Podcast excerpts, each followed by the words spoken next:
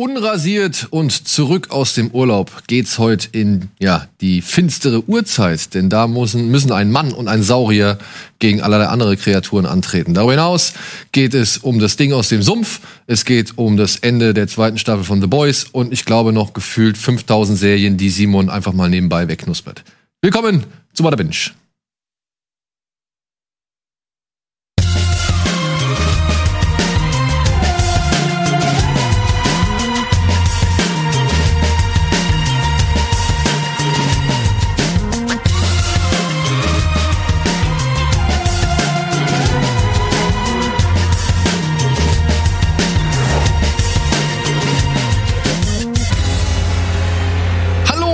Und herzlich willkommen zu einer neuen Ausgabe Bada Binge hier im Hause Rocket Beans, das kleine Striplokal der Serien, ne?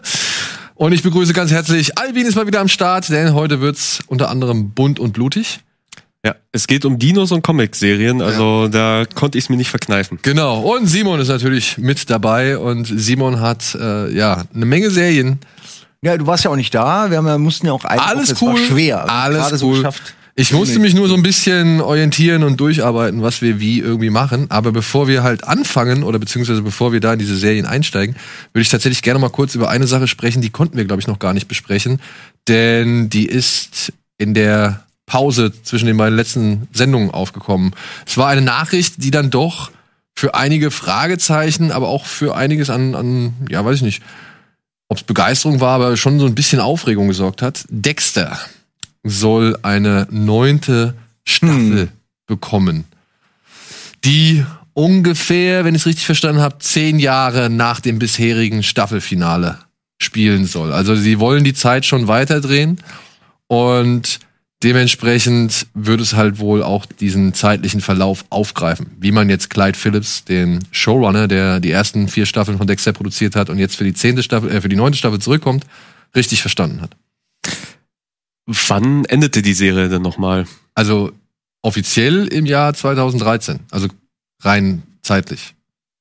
Ja, okay, kommt ja, kommt ja einigermaßen hin. Also wird ja wahrscheinlich auch noch dauern, bis sie, bis sie gemacht wird. Sie wollen, wenn ich es verstanden habe, im Dezember anfangen zu drehen, wenn nicht irgendwie was noch dazwischen kommt. Ja, aber frühestens Ende nächsten Jahres. genau, und dann denke ich mal, vor Ende nächsten Jahres sollte man nicht damit rechnen. Ja. Findest du es? Was jetzt genau? Die Meldung, glaube ich. Die, Me- na, ich bin überhaupt kein Dexter. Ich bin null drin im Game. Ich habe die erste Staffel gesehen, fand die cool, hab dann aber auch nicht das Bedürfnis gehabt, einfach bei so einer Serie denke ich mir, ja, will ich mir jetzt noch eine Staffel, ne? Und irgendwie, ich finde, da ist das schon irgendwie auserzählt, so die, der, der unique selling point der Serie. Aber ich weiß, dass viele das feiern und ich, meine acht Staffeln machst du ja auch nicht ohne Grund. Also, ähm, Na, Ja, aber okay. aber also ich hab's ja, bei Walking Dead höre ich häufig, ja, da- die machen das nur noch für die Kohle, aber bei Dexter gibt's viele Leute, die das, die das verteidigen, die sagen, da waren richtig gute Staffeln dabei. aber ich, Und- glaub, ich glaube aber, niemand verteidigt wirklich das Ende. Ich war Ja? selber großer Dexter-Fan, äh, hab, hab auch die Bücher gelesen. Aber es war ja Ähm, nicht das Ende. hm?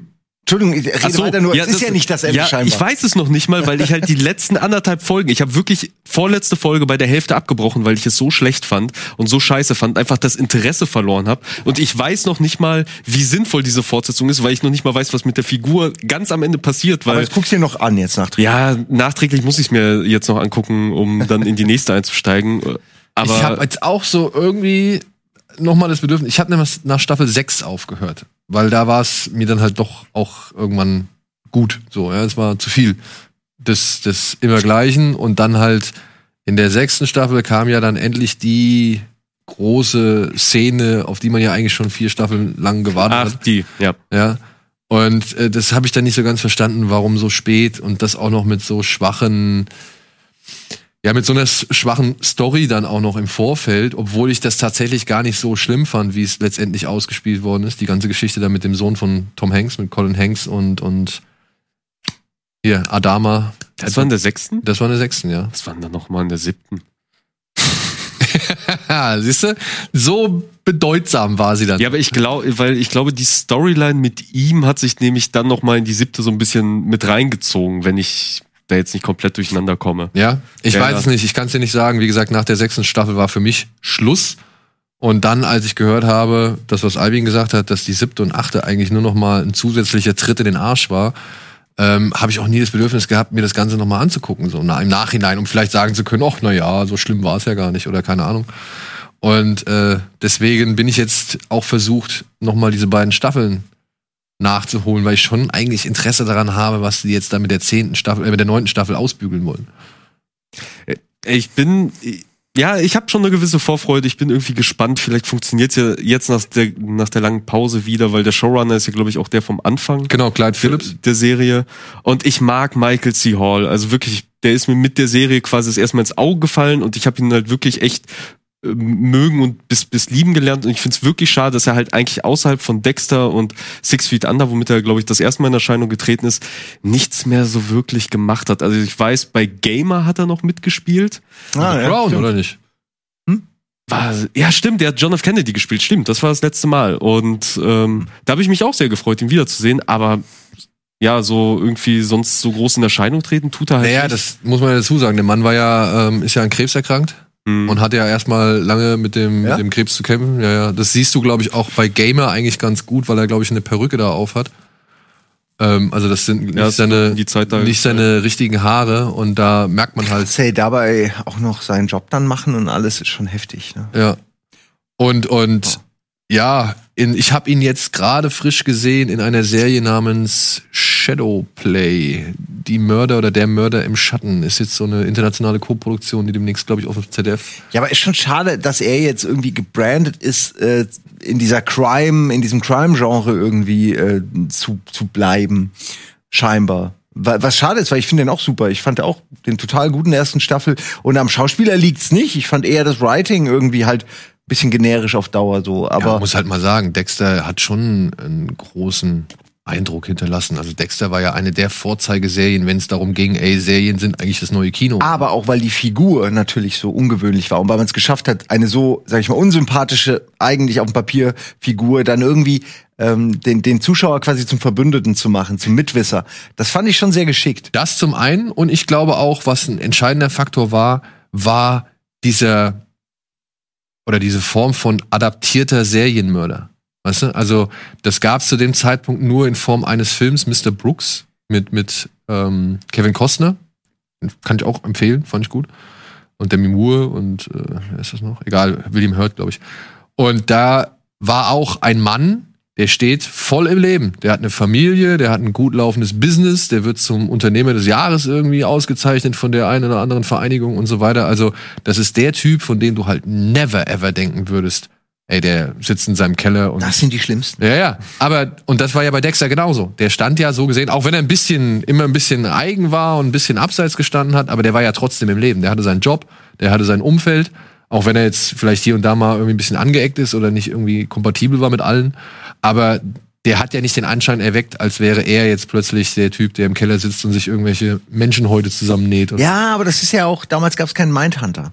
Also so heute werden genau die, die hübschen, stillen Leute, die irgendwas mit Blut machen, sind immer direkt verdächtig heute. Ja, aber durch wen?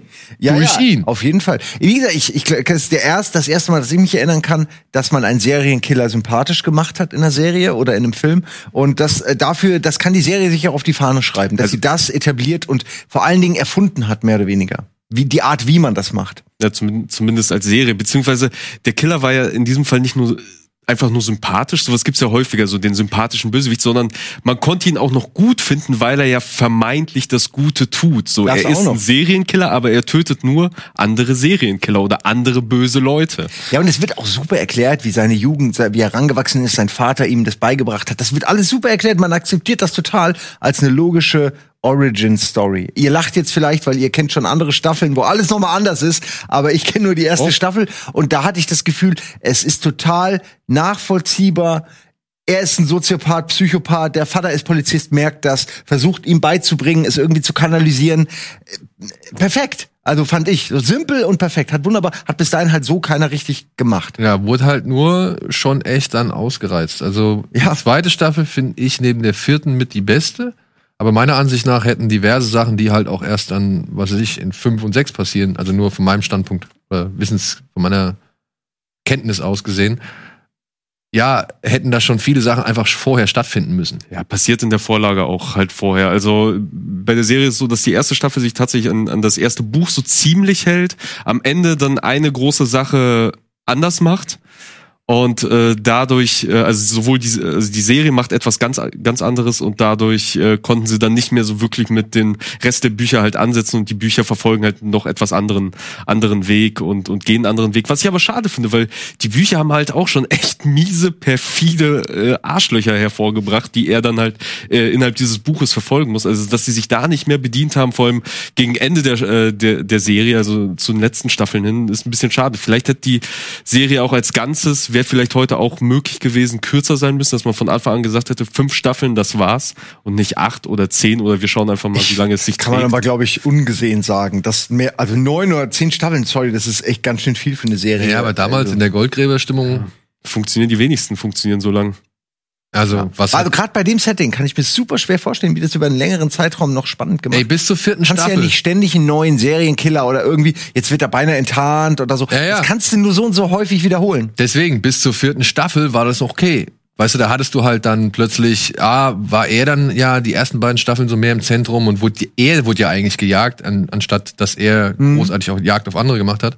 Und dann mit drei, vier, dritte ist so ein bisschen abgeschwächt oder da kam dann auch so ein Antagonist, der ja eher vergessen ist, aber dann kam halt die vierte Staffel mit John äh, Lithgow als, als, wie hieß der damals? Ähm, der hat so einen Namen Trinity oder sowas gekriegt. Der, der Trinity Killer oder irgendwie sowas. Das kann sein, ja. Ja, ähm, das war halt eine Hammer-Staffel, weil da halt auch ein paar richtig krasse Konsequenzen infolge dessen passiert sind, ja.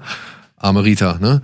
Und da war halt für mich, das habe ich gedacht, okay, das war super. Auch ein geiles Ende. Das hätte man tatsächlich auch als Serienende nehmen Ach, können. da, die, okay. Hm. ja. Ich glaube auch, dass sie mehrfach schon ein Ende geschrieben hatten und dann eben, okay, wir machen noch einen. Und dann heißt es so, oh, jetzt kommt eine fünfte. Und dann dachte ich so, aber jetzt, Leute, müsst ihr mal so langsam, ne, ihr könnt nicht noch einen Killer irgendwie rausholen, den er dann irgendwie über eine ganze Staffel verfolgt. Und das machen sie dann mit fünf, das machen sie dann mit sechs. Ich weiß nicht, wie es mit sieben ist. Und ja, acht ist dann, was ich jetzt so gelesen habe, hat sich dann nochmal zu Konsequenzen hinreißen lassen, die A, unbefriedigend sind und B, eigentlich ja auch viel früher hätten stattfinden müssen. So, ja. Ja, auch ein bisschen aus der Luft. Also wenn ich es in der richtigen Erinnerung habe, wirkt es auch ein bisschen sehr aus der Luft gegriffen jetzt. Das ist alles, was, was da in acht passiert. Und ja, Miami ist halt ein gefährliches Pflaster. Böses Pflaster. Wir sind auf jeden Fall gespannt. Ich werde mal, glaube ich, auf, ich werde auf jeden Fall reingucken, egal ob ich jetzt die siebte oder achte nicht gesehen habe. Sie werden mir wahrscheinlich eh einen Rückblick präsentieren, äh, mit dem ich das alles nochmal irgendwie, oder ich gucke mir Mr. Recap an und gucke mir einfach mal sieben und acht an oder sowas. Aber ich glaube, einen Blick reinwerfen werde ich auf jeden Fall. Ist ja jetzt auch nur als Miniserie angesetzt, also das heißt, es sei wohl ein, ein Gesamtding, ein feststehendes Ding mit Anfang und Ende. Also hoffe ich darauf, dass die auch gerade mit der Unterstützung des Showrunners der ersten vier Staffeln was Vernünftiges da rausbekommen. Ich hoffe, dass Michael C. Hall irgendwie noch mal weiter auftaucht. Ja. Das kann ja jetzt nicht das Einzige sein, was ihn definiert. Da ist ja noch mehr, da ist ja viel mehr Talent da. Also würde mich freuen, wenn er mal was anderes macht als in irgendwelchen Killerserien. Und wenn es gut läuft, haben wir ja zumindest sowas wie äh, El Camino, wo halt noch mal die Figur ein etwas besseres Ende oder einen besseren Abgang irgendwie bekommt als Redconning, ja. Ja. Das ist halt die, also das ist halt die Frage, weil, weil ich nicht weiß, wie es mit der Figur Dexter halt zu Ende geht. Also ich vermute mal, dass er in irgendeiner Art und Weise im Mittelpunkt stehen muss. Aber ich weiß, es gab ja auch die, äh, die Pläne mit, mit seiner Schwester Deborah irgendwie eine Spin-off-Serie zu machen, wo es um sie gehen soll, wo, wo Wird sich nix. jeder Wird, kannst du nach sechs Ja, Folgen, ich- kannst du die ich- knicken, ich- wird keiner gucken. Ich glaube, die Serienidee ist auch tot, aber damals hat sich halt auch jeder gefragt, ja, warum? so, weil die, diese Figur ist ja wirklich, also ohne ihren, ihren interessanten Bruder hat diese Figur jetzt auch nicht mehr Mhm. so viel, was du da halt erzählen kannst, außer dass es jetzt eine normale Cop-Serie wird wie CSI Miami. und sie halt flucht wie so ein Genau, und sie halt flucht wie ein Kessel. Besenbinder. So, gut. Simon, Ja. Pan, Pen 15.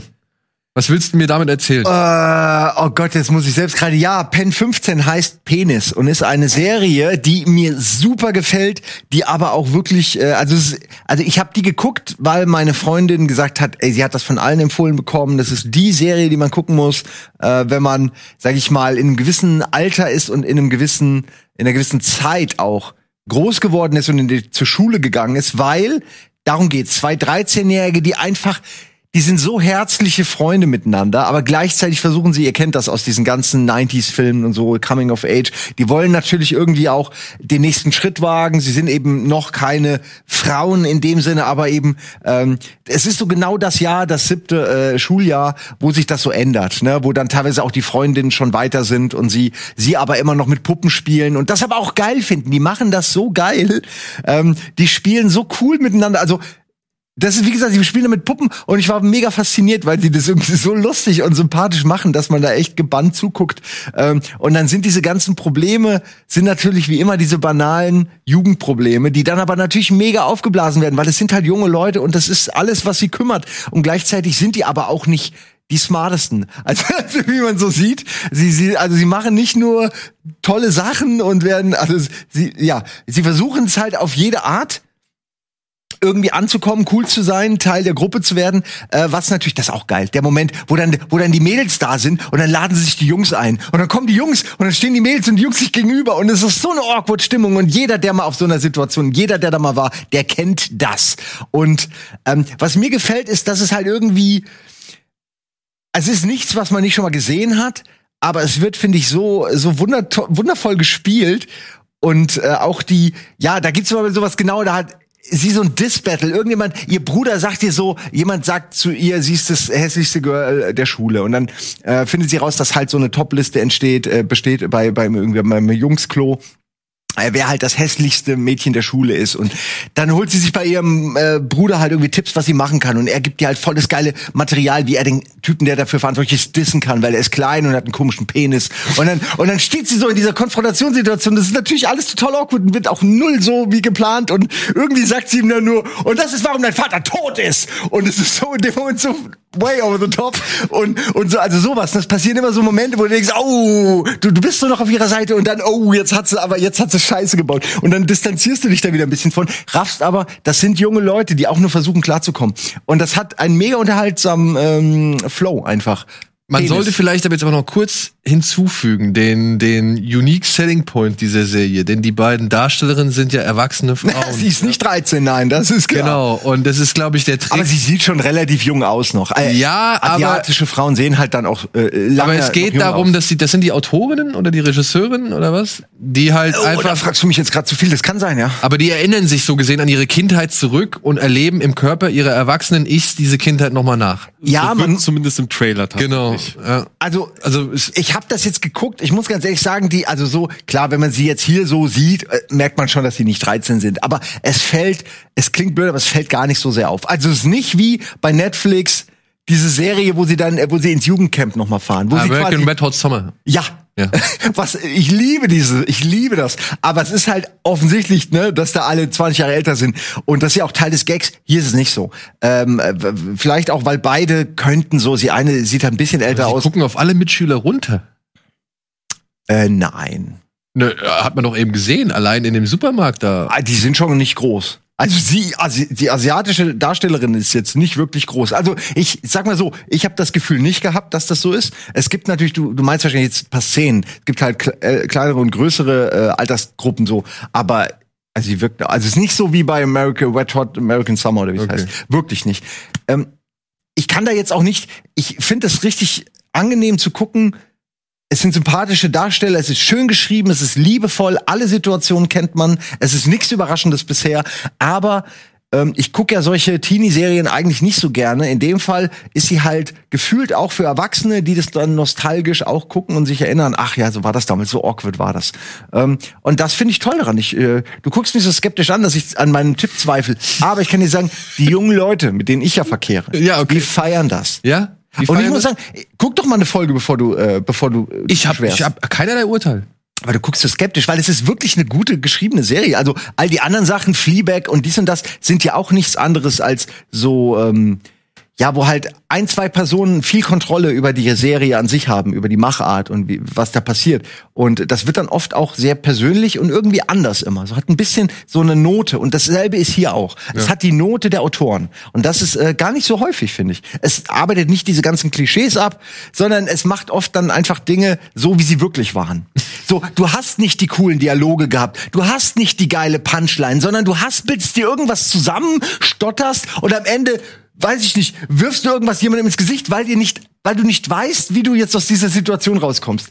Das, das war die Kindheit. Die war peinlich, cringy, awkward und man möchte sie eigentlich vergessen. Und genau das macht diese Serie. Sie gegen das Vergessen. wie, wie es damals war. Ja, ich, ich- muss nicht sagen, ich feiere sie. Ich erinnere mich auch nicht so gerne an gewisse Momente meiner Schulzeit oder Ja, Kindheit. zurück. aber wenn du die sehen würdest in der Serie, würdest du, würdest du charmant sagen, ach, so schlimm war es doch gar nicht. Ah, okay. Aber so ein bisschen, so ein bisschen der heiße Schweiß bricht dir so manchmal schon ein bisschen aus, weil du dich gerade, wenn die so, die, die Mädels und die Kerle so zusammen und dann so, okay, wir küssen uns jetzt und so diese ganzen Situationen, die waren halt wirklich so schlimm und furchtbar. Die waren halt so dieses Besprechen, was machen wir denn jetzt? Fängst du an, fang ich an und dann ist es furchtbar von vorne bis ja, hinten. erinnere ich mich an dunkle Kapitel zurück. Ja, das ist auch so, alles schüttelt mich. Aber es war geil, es war eine geile Zeit. Okay. Apropos dunkles Kapitel. La Revolution. Oh, das soll ich auch. Da habe ich aber nur zwei Folgen gesehen. Ey, kann mal auf, kurz was dazu Wenn sagen. ich es jetzt ja. richtig verstanden habe, ist es die französische Revolution mit Zombies. Also mit Zombies, das wäre geil, weil soweit bin ich noch nicht, aber die, also dass sowas in der Art passiert, habe ich mir schon gedacht, weil erst fängt es an in der ersten Folge mit Französische Revolution, wir alle wissen, was passiert ist, aber da wird dir mehr oder weniger suggeriert, ihr wisst gar nichts, was ihr wisst, ist die Geschichte, die die Überlebenden erzählt haben. Ich erzähle euch jetzt mal, wie es wirklich ist. Und dann fängt es quasi mit einem Flashback an vor dieser ganzen Revolution. Und du siehst halt wie immer die dekadenten Reichen, die äh, darbenden Armen. Und dann gibt's einen Moment, wo jemand stirbt und wieder zum Leben kommt.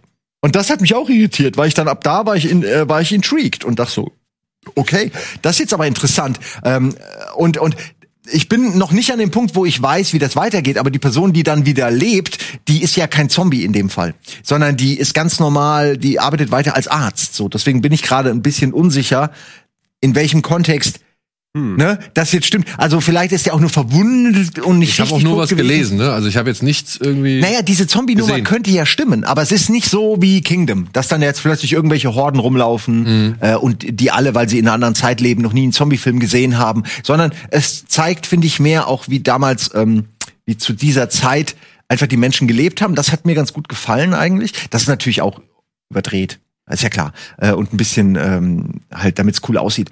Ähm, auch, ja, auch die, auch vieles, ja, vieles davon ist halt so, und jetzt brennst du mal in Slow-Mo kurz in die Kamera. Das ist schon alles ähm, äh, theatralische Bilder. Aber ich finde, wie gesagt, es hat irgendwie einen Flair. Ich kann aber nicht, ich kann es jetzt nicht empfehlen, weil ich wirklich nur zwei Folgen gesehen habe. Ich guck sie aber aktuell weiter. Ja? Also es ist nicht so, als ob ich nach zwei Folgen sagen würde, nö, ist nichts für mich. Ich mag die, äh, diese ganzen Kostüme, dieses Drumherum, die Welt, das Worldbuilding an sich finde ich sehr schön. Ähm, so Mittelalter-Setting ist natürlich auch immer geil für, für richtig äh, niederträchtige Menschen, die sich da noch richtig ausleben können. Das kannst du ja heutzutage eigentlich gar nicht mehr so richtig zeigen in der heutigen Zeit. Ähm, also ich meine, ähm, also in der Jetztzeit können Leute nicht mehr so böse sein, weil sie es nicht mehr überall so erlaubt kriegen. Sie müssen es mehr mauscheln, sie müssen es mehr unterm Teppich halten. Da konnten Leute noch richtig böse sein und darauf stolz sein. Also sie waren der Adel und der andere war ja nur es, der war, Pöbel. es war zum Teil legitimiert, dass Genau. so richtig Die, viel. diese Verachtung war zum Teil instrumentalisiert und einfach Teil äh, dieser Klassengesellschaft. Also ich bin sehr gespannt, was da noch draus wird. Aber es scheint schon einen gewissen Aufwand mit sich zu bringen, äh, Ja. ne? was man so sieht. Sieht völlig okay. Also ich wusste nicht mal, was das ist. Ich habe einfach nur wegen dem Namen und äh, und wegen der der Trailerbilder reingeguckt und war jetzt bisher nicht enttäuscht. Aber es ist jetzt nichts, wo ich sofort sage, das muss jeder gucken. Wirklich nicht. Okay. Ja, mich interessiert vor allem auch erstmal Barbaren. Ich hab Bock drauf. Die neue Netflix-Serie. Aber die ist auch nicht gestartet, oder? Da Die startet jetzt am Freitag. Ja. Jetzt am Das Freitag. wird, glaube ich, geil.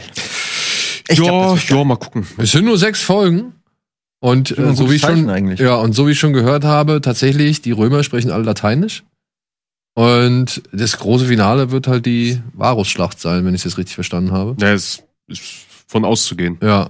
Frage ist halt nur, wo sie es historisch dann verorten, weil da ist jetzt mittlerweile auch schon ein bisschen Uneinigkeit entstanden, ob das jetzt wirklich genau da war, wo es bisher irgendwie äh, stattgefunden haben soll, oder ob es nicht vielleicht doch schon, keine Ahnung, irgendwo ein paar Kilometer weit weg. Gedreht wird's eh irgendwo. Ja, es ist eigentlich auch vollkommen Wumpe. Solange es irgendwie schön gemetzelt gibt, bin ich eigentlich dabei. ja. Darf ich noch eine Sache empfehlen oder ich will, weiß ja nicht, wie du dein Plan ist. Hast du The Cabin da auch irgendwo drauf? Ich habe Kevin da auch. Das, du meinst aber, das ist The Kevin mit Bert Kreischer, Ja, oder? Kreisch. The Cabin mit Bert Kre- Kreischner oder Kreischer. Ja. Bin mir gerade nicht sicher, ob da ein N drin ist, aber es ist auf jeden Fall äh, mit äh, Tom Segura. Es sind zwei Comedians, die zusammen eine Show haben. In dem Fall sieht man ja auch hier, wer noch alles dabei ist. Dean Cole, Fortune 5, Nicky, also ganz viele Leute. Das ist auch äh, von hier, äh, Joe McHale. Joe McHale, wollte ich gerade sagen, ne? Von Community oder Ja. von dieser anderen Serie, die keiner guckt. Ja, die Ähm, Joe McHale Show, oder nicht? äh, heißt die so? Ja, aber er macht doch auch noch dieses andere, wo es so um News geht, wo er so eine Art so einen komödiantischen Nachrichtenüberblick macht. Weiß nicht, Circle, irgendwas. Habe ich nicht, äh, gucke ich nicht. Ähm, aber der Typ ist super. Was ich sagen will ist, der Typ ist halt mega Fame gerade in den USA. Sein Stand-up kann ich auch sehr empfehlen. Er ist halt mehr so der. Aus irgendeinem Grund sagen Leute, der hätte was von mir. Eder hat das behauptet. Ich weiß noch nicht, ob das stimmt, aber er ist ein sehr sympathischer Typ, der ähm, gerne gerne einfach abhängt und feiert. Äh, und der hat's übertrieben.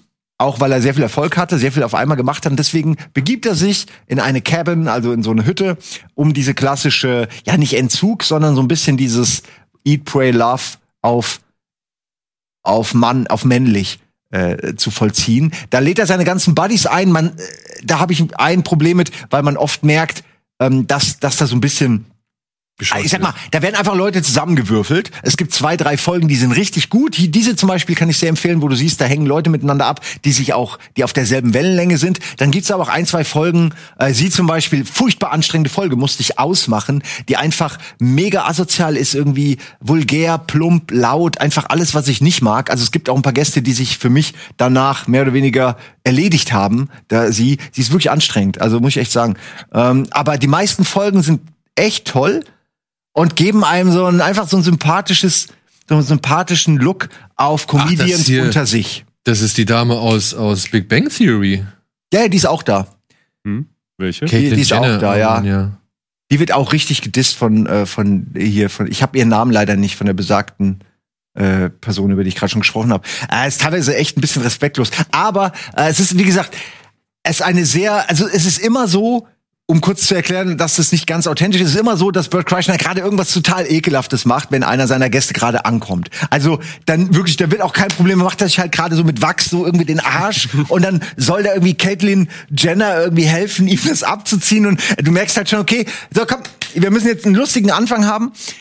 Aber er irgendwie kriegt das gut hin, dass man ihm das nicht übel nimmt, dass es so ein bisschen gescriptet wirkt. Ja, ne, das wollte ich jetzt Ähm, gerade sagen. Das ist doch schon zum Großteil inszeniert, oder? Ja, es ist schwierig. Es wird, also wie es verkauft wird, ist, er will diesen, diesen chilligen Urlaub machen, ist aber ein Workaholic, was ja stimmt, und hat deswegen Freunde eingeladen und so macht so eine kleine Show. Und das führt aber dazu, dass er natürlich regelmäßig halt neue Leute hat und dann äh, dann wird halt alles gemacht. Die werden mal irgendwie gehen, machen die diese Sauna, dann werden sie da noch irgendwie von so so Büsche, Büschen verprügelt auf so russische Art. Ich weiß nicht, was das für ein äh, Thema ist. Und dann in Eiswasser. Nein, das ist so eine. Nee, es, stimmt ja. ich meine, ja, ne? in russischen. Saunas wirst du halt mit so Genau. einem Ding Und das machen sie- Das ist halt so. Sie nehmen aber auch einfach mal, irgendwie haben sie einen Pfau oder irgend so, was ist das, denn, irgendein Vogel, den sie da, Riesenvogel, den sie dann ausnehmen und so. Und dann siehst du halt, wie Leute darauf reagieren. Der eine kann das, der andere nicht.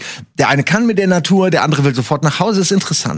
Aber, also ich fand's schön zu gucken. Ich, ich mag den Comedian sehr. Bert Kreischer, da ohne N, ist äh, ein sehr sympathischer Typ, der, wenn er weiter so lebt, nicht mehr alt wird. Das ist, glaube ich, klar. Deswegen freue ich mich, wenn er es schafft, äh, sich irgendwie runterzudampfen, so ein bisschen. Ja, aber ich meine, es heißt, er will sich runterdampfen und dann geht er in diese Waldhütte und das erste, was passiert, er lädt Leute ein und das wird von Kameras aufgezeichnet. Ist irgendwie das genaue Gegenteil von dem, was er da eigentlich Auf propagiert. Das ist, es gibt immer so Talks mit seiner äh, Frau über über äh, übers Handy und das ist genau das Thema und die Kinder denken auch nur, ey, was geht ab, Vater? So, es ist schon, ähm, du merkst schon, dass der halt, äh, also es wirkt auf mich schon so ein bisschen, als ob er das einfach ausgenutzt hat, um halt er hat ihnen erzählt, ich mache jetzt irgendwie Reinigung und in Wirklichkeit hat er längst schon den Vertrag von Netflix in der Hand. So, das ist, glaube ich, wie es war. Ähm, aber wie gesagt, sehr unterhaltsam zu gucken. Also vor allen Dingen, weil Leute, also dass Männer mal gemütlich miteinander abhängen und sich ehrliche, authentische äh, Geschichten über ihre Eltern erzählen oder oder auch äh, schlimme Geschichten ne, aus ihrer Kindheit. und So, ähm, das habe ich.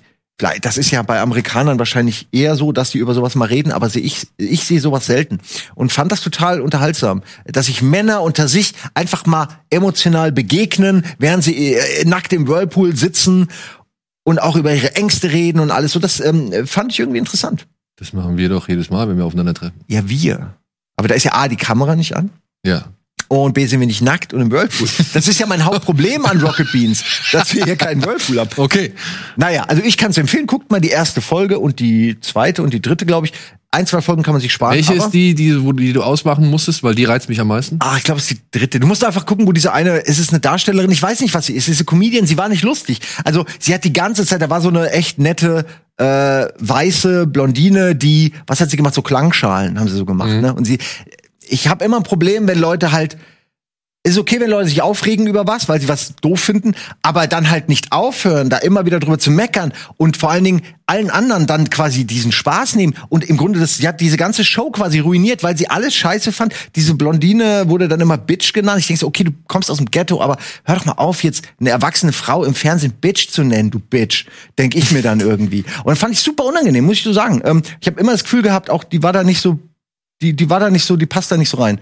Ähm, Ja, solch, solche Gästeshows sind immer Hit and Miss. Es gibt da Ja. noch eine, ich glaube, die ist mit einem Koch, der halt auch ähm, Leute besucht und äh, die bei sich zu Hause in ihrer Stadt besucht und die sollen ihnen so die ganzen Läden zeigen, so ihre ihre ihre Stammläden, wo gibt's die geilste Pizza, wo gibt's die geilste Spezialität. Und die erste Folge ist mit Seth Rogen und die ist fantastisch. Die ist wirklich wirklich großartig, also auch, weil sie wirklich rund um die Uhr am Kiffen sind und bekifft sind und dabei labern und fressen und geilen Scheiß essen und ihn dir beschreiben und du kriegst richtig Hunger beim Gucken.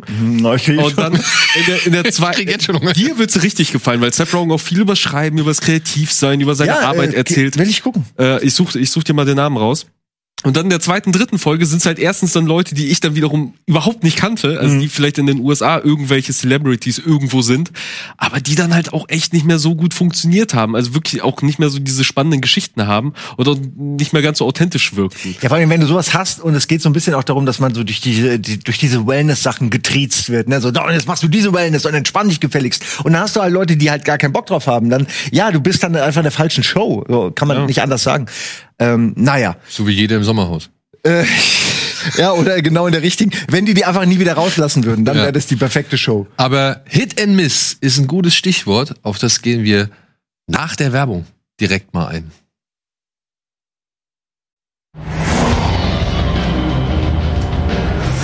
Herzlich willkommen zurück bei Bada Binge mit Alvin, Simon und mit mir. Und wir waren beim Thema Hit and Miss. Und das ist für mich das gute Stichwort für eine Serie, die habt ihr beide gesehen, ich nicht. Und ich, Ach, willst du direkt damit anfangen? ja, warum denn nicht? Ja, ich hätte die nach hinten hin mit einem anderen Thema so zwischen den anderen. Aber egal, fang an. Okay. Spuk in Bly Manor. Schon dieser Name, ne? Die neue Serie von Mike Flanagan, der auch schon Spuk in Hill House gemacht hat. Oder auf Hill House.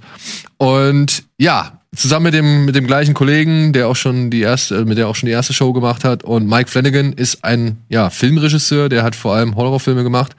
Und ich muss sagen, in seiner bisherigen Vita sind halt auch ziemlich viele Filme, die sind, oder seine bisherige Vita ist halt schon relativ Hit and Miss.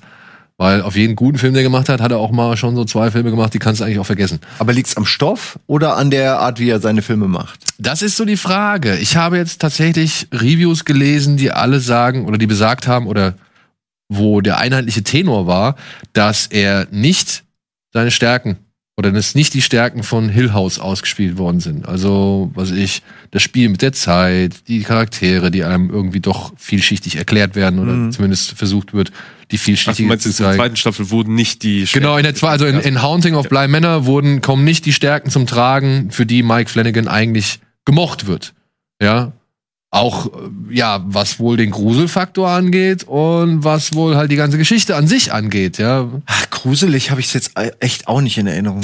Nee, also ich mochte Hill Warte mal, kurz, Ja. sa sagt kurz, worum geht's, genau. Worum geht's? Ähm, willst du zusammenfassen? Nee, bitte du, du hast eh schon. Äh, Also wir starten äh, auch nicht in der Gegenwart. Ich glaube, das spielt irgendwann Anfang 2000 äh, in einem Hotel. Da findet eine Hochzeit statt und das ist quasi dann die Rahmenhandlung, weil die keine Handys. Genau äh, es gibt auch Das noch find ich keine Handys. ähm, ist auch für die für die Geschichte ja auch in, interessant. Ähm, und da ist halt eine Hochzeitsgesellschaft und die trifft auf eine auf eine ältere Dame, die da zufällig ist und die erzählt ihnen eine Horror oder eine Gruselgeschichte, eine Geistergeschichte wollen sie halt gerne hören vom zu Bett gehen. Und dann damit beginnt dann die eigentliche Geschichte, weil sie sagt, ja, das ist nicht mir passiert, aber einer Freundin von mir, der ist das genauso passiert. Ich erzähle ihre Geschichte. Ist das Carla Gugino, die dann die Geschichte erzählt? Ich kann es dir ehrlich gesagt nicht sagen, weil die Frau halt sehr auf alt geschminkt ist. Also ich habe sie nicht so wirklich erkannt bis kurz vor Ende. Ähm, Und dann äh, startet halt eben die äh, die Geschichte, die 20 äh, 20 Jahre vorher gespielt hat. Ich glaube 1980 äh, sollte sie gespielt haben in England äh, auf Bly äh, Manor ähm, wo halt eben kind, äh, Kinder gelebt haben, oh Mann, äh, wo Kinder gelebt haben, dessen Eltern verstorben sind, sehr, sehr tragisch, ähm, und wo jetzt quasi eine neue, neue Hausdame, oder nee, eine neue Lehrerin für sie gesucht wird, die auf dieses Anwesen rausziehen soll, um den Eine halt Gouvernante, bisschen, ne? Genau, um, um sie halt eben zu unterrichten.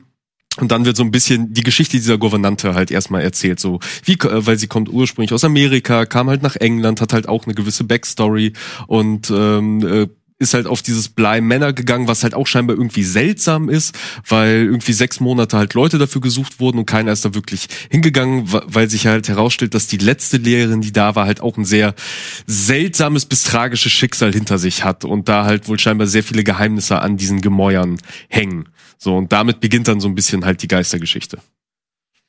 Die aber wohl nicht so Es- unheimlich oder gruselig sein soll, wie es man vielleicht erwartet hätte, wenn man liest, dass der Macher von Spuk in Hill House jetzt eine neue Serie hat, die heißt Spuk of äh, oder Spuk Ja. ja. Blei Männer, oder? Es ist eine Geistergeschichte, weil Geister drin vorkommen, ja. Aber ähm, ich weiß nicht, ob es nicht auch so ein bisschen der Effekt ist, den man halt eben aus der ersten Staffel kannte, der hier ein bisschen abgenutzt wirkte, dass halt zum Beispiel fast in jeder Szene wirklich irgendwo ein Geist versteckt ist. Also irgendwo im Hintergrund steht dann tatsächlich irgendwo Ist eine das so? Figur, Geisterfigur. In der ersten Staffel ist es so, in der zweiten Staffel ist es sehr, sehr häufig so. Das soll wirklich überall Geister versteckt hast. Überall stehen halt diese Figuren rum und man merkt es halt gar nicht, außer man achtet mal so ein bisschen auf den Hintergrund und sowas.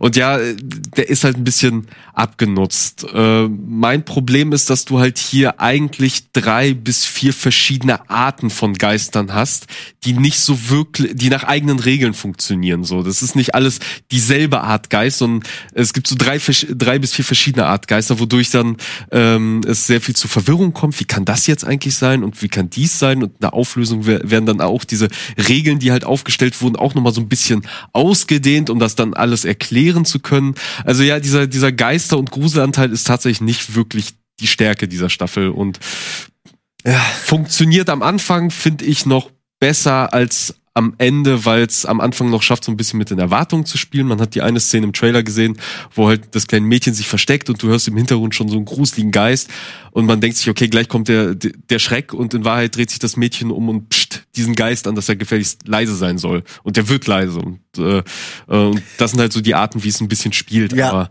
die Szene ist die einzige, die mir markant im Gedächtnis geblieben ist, so von den ersten drei, vier Folgen, die ich gesehen habe. Äh, weil die irgendwie cool war. Da liegt so ein Haufen an Leichen oder irgendwas, ne? Und einer davon bewegt sich. Ich weiß nicht, ob es dieselbe Stelle ist, aber was Ja. ich glaube ich meine ist, siehst im Hintergrund so einen Haufen irgendwie und dann stellt sich raus, dass es irgendwie einer davon, einer von diesem, eine, eine Person in diesem Haufen ist halt irgendwie ein Geist oder so. Und sie ist halt ganz cool, dreht sich nur um und macht diesen, diesen Move. Äh, das war irgendwie ein geiler Moment, weil du irgendwie überhaupt nicht damit gerechnet hast, weil oft auch nichts passiert und dann kommt sowas und du merkst, okay, sie ist so ein bisschen, sie, sie kennt die alle schon. Ähm, und das erklärt auch, warum die Kinder sich so mega psycho benehmen. Äh, weil die, die fand ich irgendwie sehr weird, also die Kinder. Ja, aber ich Mir fällt es die. sehr schwer, mich mit diesen Kindern, die als authentische Kinder ernst zu nehmen und gleichzeitig auch äh, die Gouvernante zu verstehen, dass die weiter da bleibt. Also es gibt so eine Szene, wo sie sie einsperren in einem Schrank. Das hat wahrscheinlich, ich weiß es Kinder, nicht die mal. Gouvernante. Genau, aber es ist sogar so, es ist nicht nur mega offensichtlich so, hey, kannst du mir bitte das da hinten aus dem ganz hinten holen? Und du weißt schon eine Minute vorher, was passiert. Dann passiert's und dann lassen sie sie nicht raus. Als Zuschauer weiß man, glaube ich, mehr oder weniger hat man eine Ahnung, warum das so ist. Aber in dem Fall denke ich mir, als wenn ich sie wäre, würde ich halt nach Hause fahren, weil das ist, äh, die sind offensichtlich Psycho, die Kinder. äh, naja, ich meine, wenn sich deine Vorgängerin erhängt hat, die Kinder, die Eltern tot sind und die Kinder Psycho, dann gehst du aus der Bude raus. So und das ist ähm, irgendwie für mich unverständlich, warum sie das einfach, also es wird nicht erklärt, sie hat keine finanziellen Sorgen, es gibt nichts, wo du irgendwie, wo sie da wieder zurückgedrückt wird oder naja, sie hat halt sie mag die Kinder halt. Ja, aber sie hat halt, weil da würde ich halt widersprechen. Äh, Ja, gerne. Ich habe ja nicht so viel Aber gesehen. du hast sie schon zu Ende gesehen, oder? Oder? Äh, nein, das meine ich ja. Ich Ah, habe leider okay. nur vier Folgen gesehen. Ich nehme an, dass sie sie schützen wollten, deswegen eingesperrt haben, weil sie ja irgendwie mit diesen Geistern kommunizieren. es- es, gibt gute und böse. Mehr weiß ich nicht. Es geht in die Richtung, aber sie hat schon einen sehr guten Grund, dass sie halt eigentlich kein Zuhause hat. Also sie hat eigentlich so. keinen Ort, wo sie wirklich Okay. hingehen kann. Das zum einen.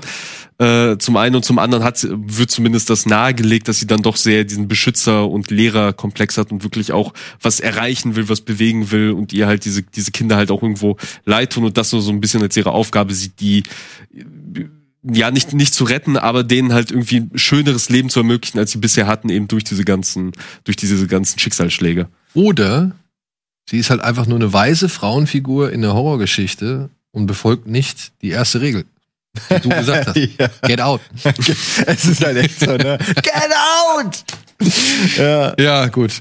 Aber Naja, jetzt, jetzt mal Butter bei die Fische. Also, ist es empfehlenswert oder ist es nicht empfehlenswert? Wird man als Fan von Spuk in Hill House enttäuscht oder kriegt man damit genau die Packung, die man eigentlich möchte? Also als Fan der ersten Staffel war ich am Ende schon ein wenig enttäuscht, eben durch, äh, ich sage ja dadurch, dass diese Geistergeschichte nicht wirklich äh, funktioniert oder ein bisschen zu zu künstlich wirkt, so tausend verschiedene Sachen, die dann irgendwie äh, ineinander greifen. Der der der äh, Gruselfaktor halt auch nicht so schön und so stark war wie in der ersten Staffel, aber ich bereue es jetzt nicht unbedingt, sie gesehen zu haben. Ich, ich mochte die Figuren, ich mochte jetzt auch auch die Auf, äh, so, so ein paar Twists und und und Wendungen am Ende und auch ein paar der Auflösungen. Das fand ich schon nicht unsympathisch, aber sie ist deutlich schwächer als die erste. Wenn ich es jetzt aber mit einer anderen Anthologie, Horror-Anthologie-Serie vergleiche, äh, dann nehme ich halt The Terror als Beispiel, äh, würde ich halt schon sagen, also da ist hier die zweite Staffel deutlich gelungener, weil bei The Terror fällt die zweite Staffel echt richtig stark ab und macht halt wirklich auch gegen Ende überhaupt keinen Spaß. Also sie sieht von dem Produktionswert nicht gut aus, macht auch keinen Spaß zu gucken und das hatte ich hier jetzt nicht gehabt. Stecken die bei Terror eigentlich immer noch im Eis fest dann in der Zeit? nee, da geht's das ist um ja, Anfang eine ganz andere ne? Geschichte. Ah, okay. Genau, also- ich habe nur die erste halt auch nur halb gesehen und ab sie in dem Ei, ab, ab dem Moment, wo sie in The Terror in dem Eis feststeckten, fand ich es irgendwie interessant, weil die Situation so schlimm ist, finde ich. irgendwie. Ja, und sie ist Mit so vor einem allem- Schiff im ewigen Eis zu hängen. Ja, Und sie ist vor allem echt cool. äh, wie ist echt? Ah, die Geschichte, ist echt. Ja, die Geschichte ist Äh, echt. ja, ja, ist ja häufiger so, dass die eingefroren sind und viele sind da auch äh, gestorben und so. Ist krass. Aber da, da geht's noch richtig ordentlich zur Sache. Ich weiß, aber irgendwie The Terror hat mich irgendwie und ja, nicht, so, ausgestattet. nicht so ganz ge gepackt. Also ich habe irgendwo aufgehört, aber wenn du sagst die erste Staffel, aber wenn du sagst die zweite ist schon nicht gut, Ja. Dann dann habe ich schon keinen Bock mehr die erste zu gucken. Aber Ja. und hier ist die zweite gut, oder? was? Aber nein, das ist ja, ist ja eine Anthologieserie. Das heißt, die erste Staffel ist in sich Stimmt, okay. abgeschlossen. Dann also es Also lohnt die sich erste, zu Staffel gucken, ja. guck gerne zu Ende, weil wie Das gesagt, die war vielleicht. cool, die war echt cool. Die zweite Staffel habe ich auch nicht gesehen, aber da habe ich auch sehr oft oder zu oft gehört, nee, die ist halt echt im Vergleich Also- zur ersten Scheiße. die Idee äh, und und quasi das Ereignis, was sie aufgegriffen haben, das fand ich cool, das fand ich interessant, weil ich vorher nicht gewusst habe, dass das so passiert ist. Also es geht da halt um äh, Anfang des Zweiten Weltkriegs oder oder mitten im Zweiten Weltkrieg und wie dann in Amerika äh, japanische ähm, ein also äh, japanischstämmige Einwohner, die in Amerika gelebt haben, auf einmal äh, quasi In so- interniert, ja, ja, genau, interniert wurden, Internierungscampe- So. Camps, Und daraus hat man hat man dann quasi eine Geistergeschichte so ein bisschen gemacht, also mit japanischer Folklore, Kultur auf amerikanischem Boden, der Weltkrieg noch im Ist auch Hintergrund. krass, ne? Da denken die Leute, sie haben ihre Grundrechte und dann ist so ein Krieg und du merkst, nee, hast du gar nicht. Du hast keine fucking Grundrechte. Nee, nicht im Krieg. Ja, aber d- das waren ja Amerikaner. Also zumindest Das, war, das waren japanischstämmige Amerikaner. Das ist der, der, das Krasse daran. Beziehungsweise ist das halt so ein bisschen der Kontrast, der da halt eben auch hochkommt. Du hast halt die Älteren, die noch in Japan äh, geboren wurden, die halten sich oder die haben noch eine Verbindung zu Japan. Du hast die Jüngeren, die schon in den USA geboren sind, die halten sich für Amerikaner, verstehen das halt auch alles nicht, sind da irgendwo auch gegen und diese ganzen Konflikte hast du, aber die Serie funktioniert halt leider Ja, nicht so wirklich, weil diese Geistergeschichte ist eher hinderlich für die Serie, als dass sie dem Ganzen wie bei in der ersten Staffel noch irgendwas dazu. Da ist dann, das ist ja wahrscheinlich die Diskrepanz zwischen dem realen Schrecken und dem fiktionalen Schrecken, ne? Ja, genau. Ja, ja, schade. Aber wir sind ja in Halloween oder wir nähern uns ja mit Ja. großen Schritten Halloween und es gibt dann doch ein bisschen mehr noch an Horror zu bieten. Ich würde jetzt tatsächlich mit dem Ding aus dem Sumpf weitermachen, wenn du Okay. damit kein Problem hast. Swamp Thing. Swamp Thing. Leider schon abgesetzt, noch bevor es irgendwie richtig Was, zu, ja, ja, bevor es noch irgendwie richtig zur Sache gehen konnte Oh. oder bevor, bevor es irgendwie richtig an den Start gehen konnte. Eigentlich, ja, wurde es mal auf 13 Folgen angesetzt. Also es sollte 13 Folgen lang sein. Es gibt einen Artikel auf äh, batmannews.com. Da wird ja, es, was soll ich Da sagen? hol ich mir alle meine News. Naja, es ist halt eine Comicserie von nee, DC. ich habe ja nichts Ja, es dagegen. ist halt genau, es ist Aber eine es Comic-Serie. doch mal lachen. Es ist eine die Comicserie von DC, äh, glaube ich, aus dem Vertigo Verlag. Ist das richtig? Ja, ja. Ich meine ja. Aber der Comic ist ja ein Klassiker. Ja, ist sowieso ein Klassiker. Ja, wurde schon etliche Male auch verfilmt. Ja, berühmtestes Beispiel von Wes Craven mit Adrienne Barbeau, Barbeau in äh, der, einer der Schlüsselrollen oder Hauptrollen. Und ja, da gab es auf jeden Fall bei dieser Batman News äh, ist halt so ein Artikel, da wurde erzählt, dass der Staat, in dem das Ding gedreht worden ist in Amerika, dass der eigentlich 30 Millionen Zuschuss irgendwie Geben wollte. geben wollte und das haben sie dann, Dann aber wahrscheinlich Corona. nee, vorher schon. Oh. Das haben sie dann auf irgend aus unerfindlichen Gründen haben sie es dann runtergeschraubt auf 12. Weswegen dann halt auch die Produktion gesagt hat, okay, dann können wir 13 Folgen wohl nicht so machen, wie wir es machen wollen. Weshalb es nur 10 Folgen gab und die hören wohl auch mit einem krassen Cliffhanger auf. was ein bisschen schade ist. Oh nein, und Aber die. Beteiligten dieser Serie, also die Leute, die dahinter stecken, die haben sich auch schon verwundert geäußert. Und das tatsächlich ist niemand Unbekanntes, sondern James Wan, der halt die Saw-Reihe mit auf den Weg gebracht hat, der mit Aquaman ein Milliarden-Comic-Spektakel inszeniert hat und der eigentlich mit Warner seit Conjuring sehr gut zusammenarbeitet. Aber der hat sich öffentlich auch geäußert, hat gemeint, ey Warner, ich verstehe es nicht, warum, warum machen wir die Serie nicht weiter? Alle, die da irgendwie mitgemacht haben, die brennen drauf und haben Bock. Ja. Vor allem haben die Fans die, die Ausstrahlung der ersten Pilot-Episode, die glaube ich sogar während einer Comic-Con oder sowas gezeigt wurde, die haben sie halt gefeiert. Also Ja. die Fans waren richtig begeistert und deswegen haben auch auf der Seite niemand verstanden, wie diese Entscheidung zustande kam. Und ich Ja, muss äh, auch echt sagen, als jemand, der ihn wirklich, wirklich, ich ganz sag's freundlich, nicht mag, ja, Schrägstrich hasst, das ist das Beste, was Len Wiseman als Regisseur in den letzten 20 Jahren abgeliefert hat. Meiner Ansicht nach. Es ich geht, finde vor allen Dingen die äh, auch Effekte und die die das Monsterdesign und so ist echt Hammer. gut. Hammer. Also die ersten Folgen äh, kann ich nur empfehlen. ja, also ich habe jetzt drei gesehen, vier sind gerade aktuell auf Sky erhältlich. Ich habe jetzt drei gesehen. Es geht hier um eine junge Seuchenforscherin, Abby Arcane heißt sie, glaube ich. Die wird zu einem Seuchenfall in den Sümpfen, ich weiß es nicht, Louisianas oder keine Ahnung, gerufen. Genauer gesagt in eine, Klatt, eine kleine Stadt namens Murray. Und wie es der Zufall so will, ist es natürlich ihre Heimatstadt, mit der sie ein traumatisches Erlebnis verbindet. Aber da ist jetzt halt so eine Art grüne Seuche ausgebrochen und keiner weiß so wirklich warum. Weswegen halt diese Seuchenleute oder die CDC da hingerufen wird, um halt zu ermitteln, woran es sein oder liegen kann, dass diese Menschen da so, ja, pflanzenartige Wucherungen auf der Haut entwickeln, kann man so sagen, oder? Ich meine, zumindest der eine Asiate, der sieht ja schon so aus, als hätte er so kleine Ja gut, das kommt ja erst Äste- später. Am Anfang, am Anfang ist es ja irgendwas Unerklärliches, wo die Leute einfach zusammenbrechen und dann finden sie halt einen Baummenschen. Genau. genau, und dann finden sie einen Baummenschen. Der ja, den Und- haben wir ja kurz gesehen eben im Trailer. Ist auch Genau. sehr geil gemacht. Äh, dann finden sie einen Baummenschen und in der ersten Folge, liebe Freunde, ich werde versuchen, das äh, spoilerisch hier ein bisschen klein zu halten. In der ersten Folge entwickelt dieser Baummensch plötzlich Eigenleben. Und wir haben eine der schönsten The Thing-Hommagen seit, keine Ahnung, gefühlt auch zehn Jahren irgendwie äh, können wir erleben anhand der ersten Folge. Und da muss ich dann sagen, war es um mich geschehen. Ich dachte am Anfang noch so, ja, die DC-Serie, typisch TV-Quatsch, ne, mit diesen ganzen Tropes und so, die du alle irgendwie kennst.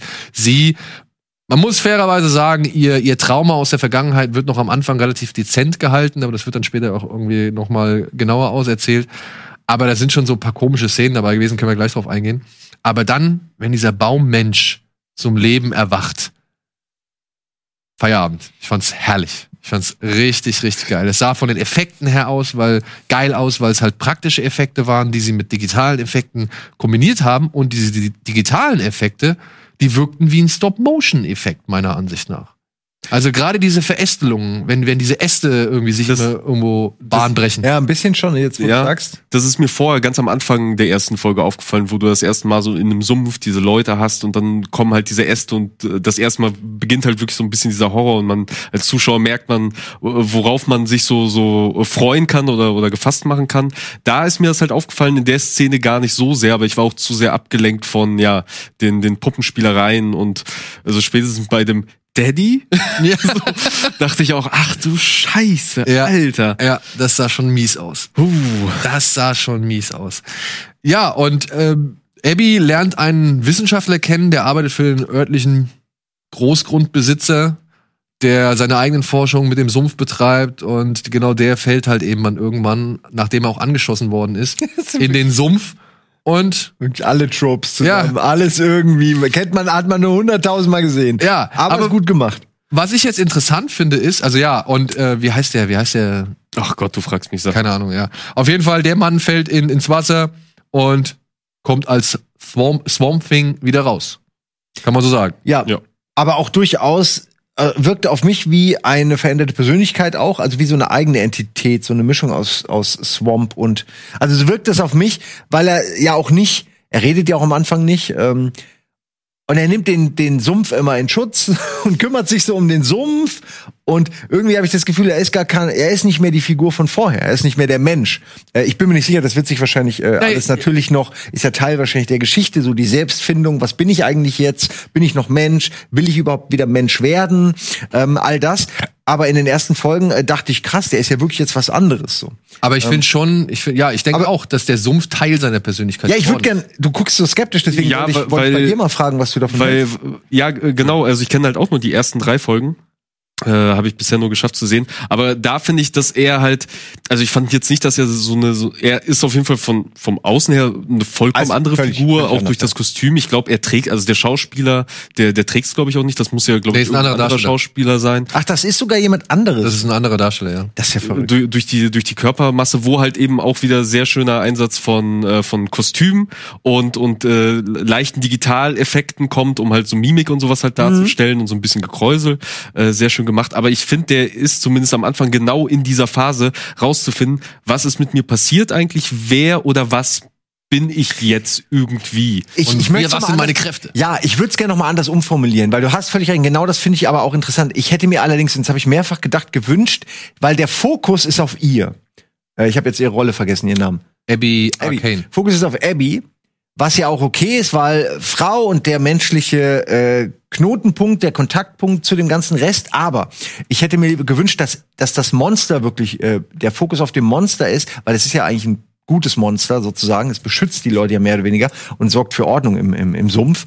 Und ich hätte mir Monologe gewünscht. Ich hätte mir äh, Gedankenspuren gewünscht. Ich hätte gerne gewusst, wie diese Person darauf reagiert, was da in ihrem Körper passiert. Das hätte ich gerne in irgendeiner Form verbalisiert bekommen.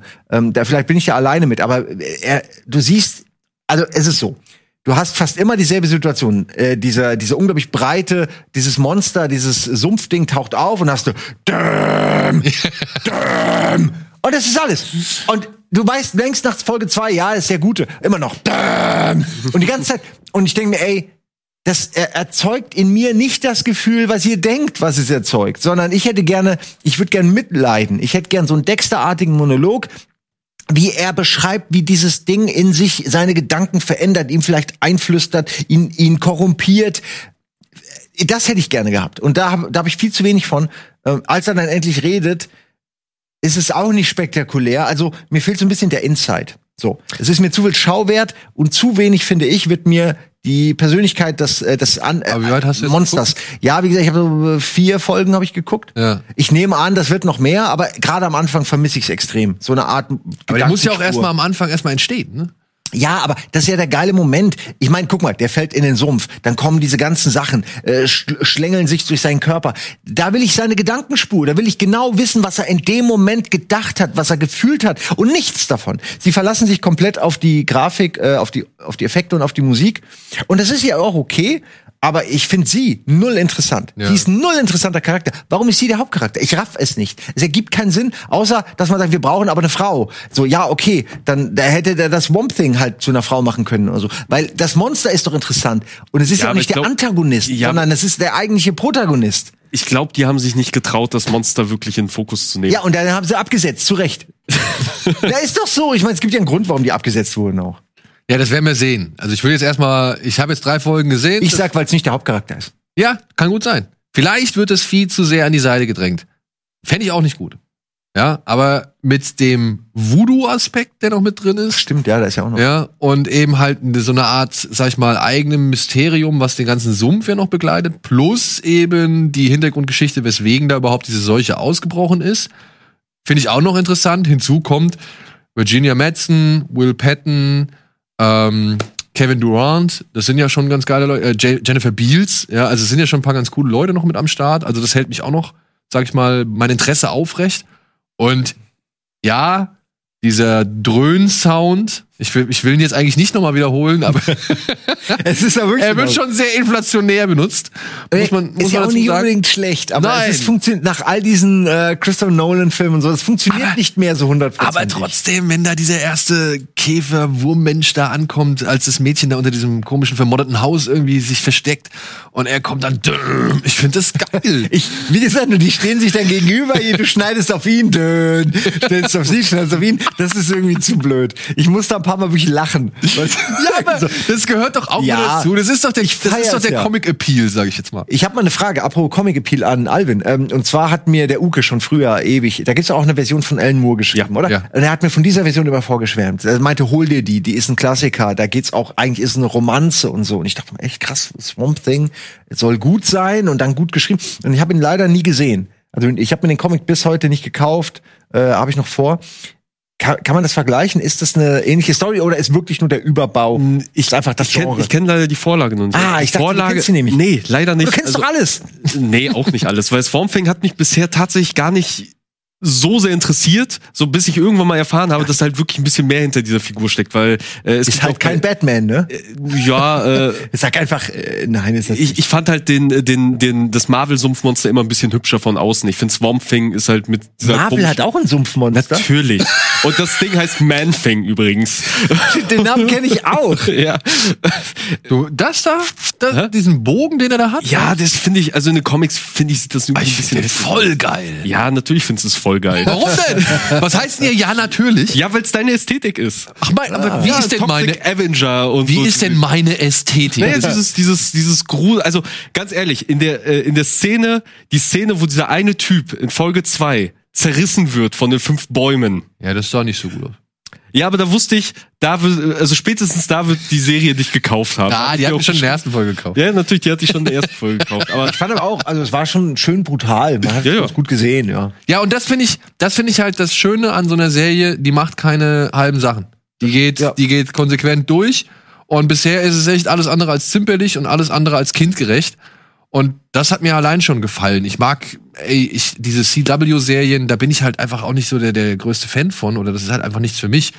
Swamp Thing ist eine der ersten DC-Serien, wo ich sage, geil, da habe ich jetzt Bock, mal wirklich bis zum Ende durchzugehen, so.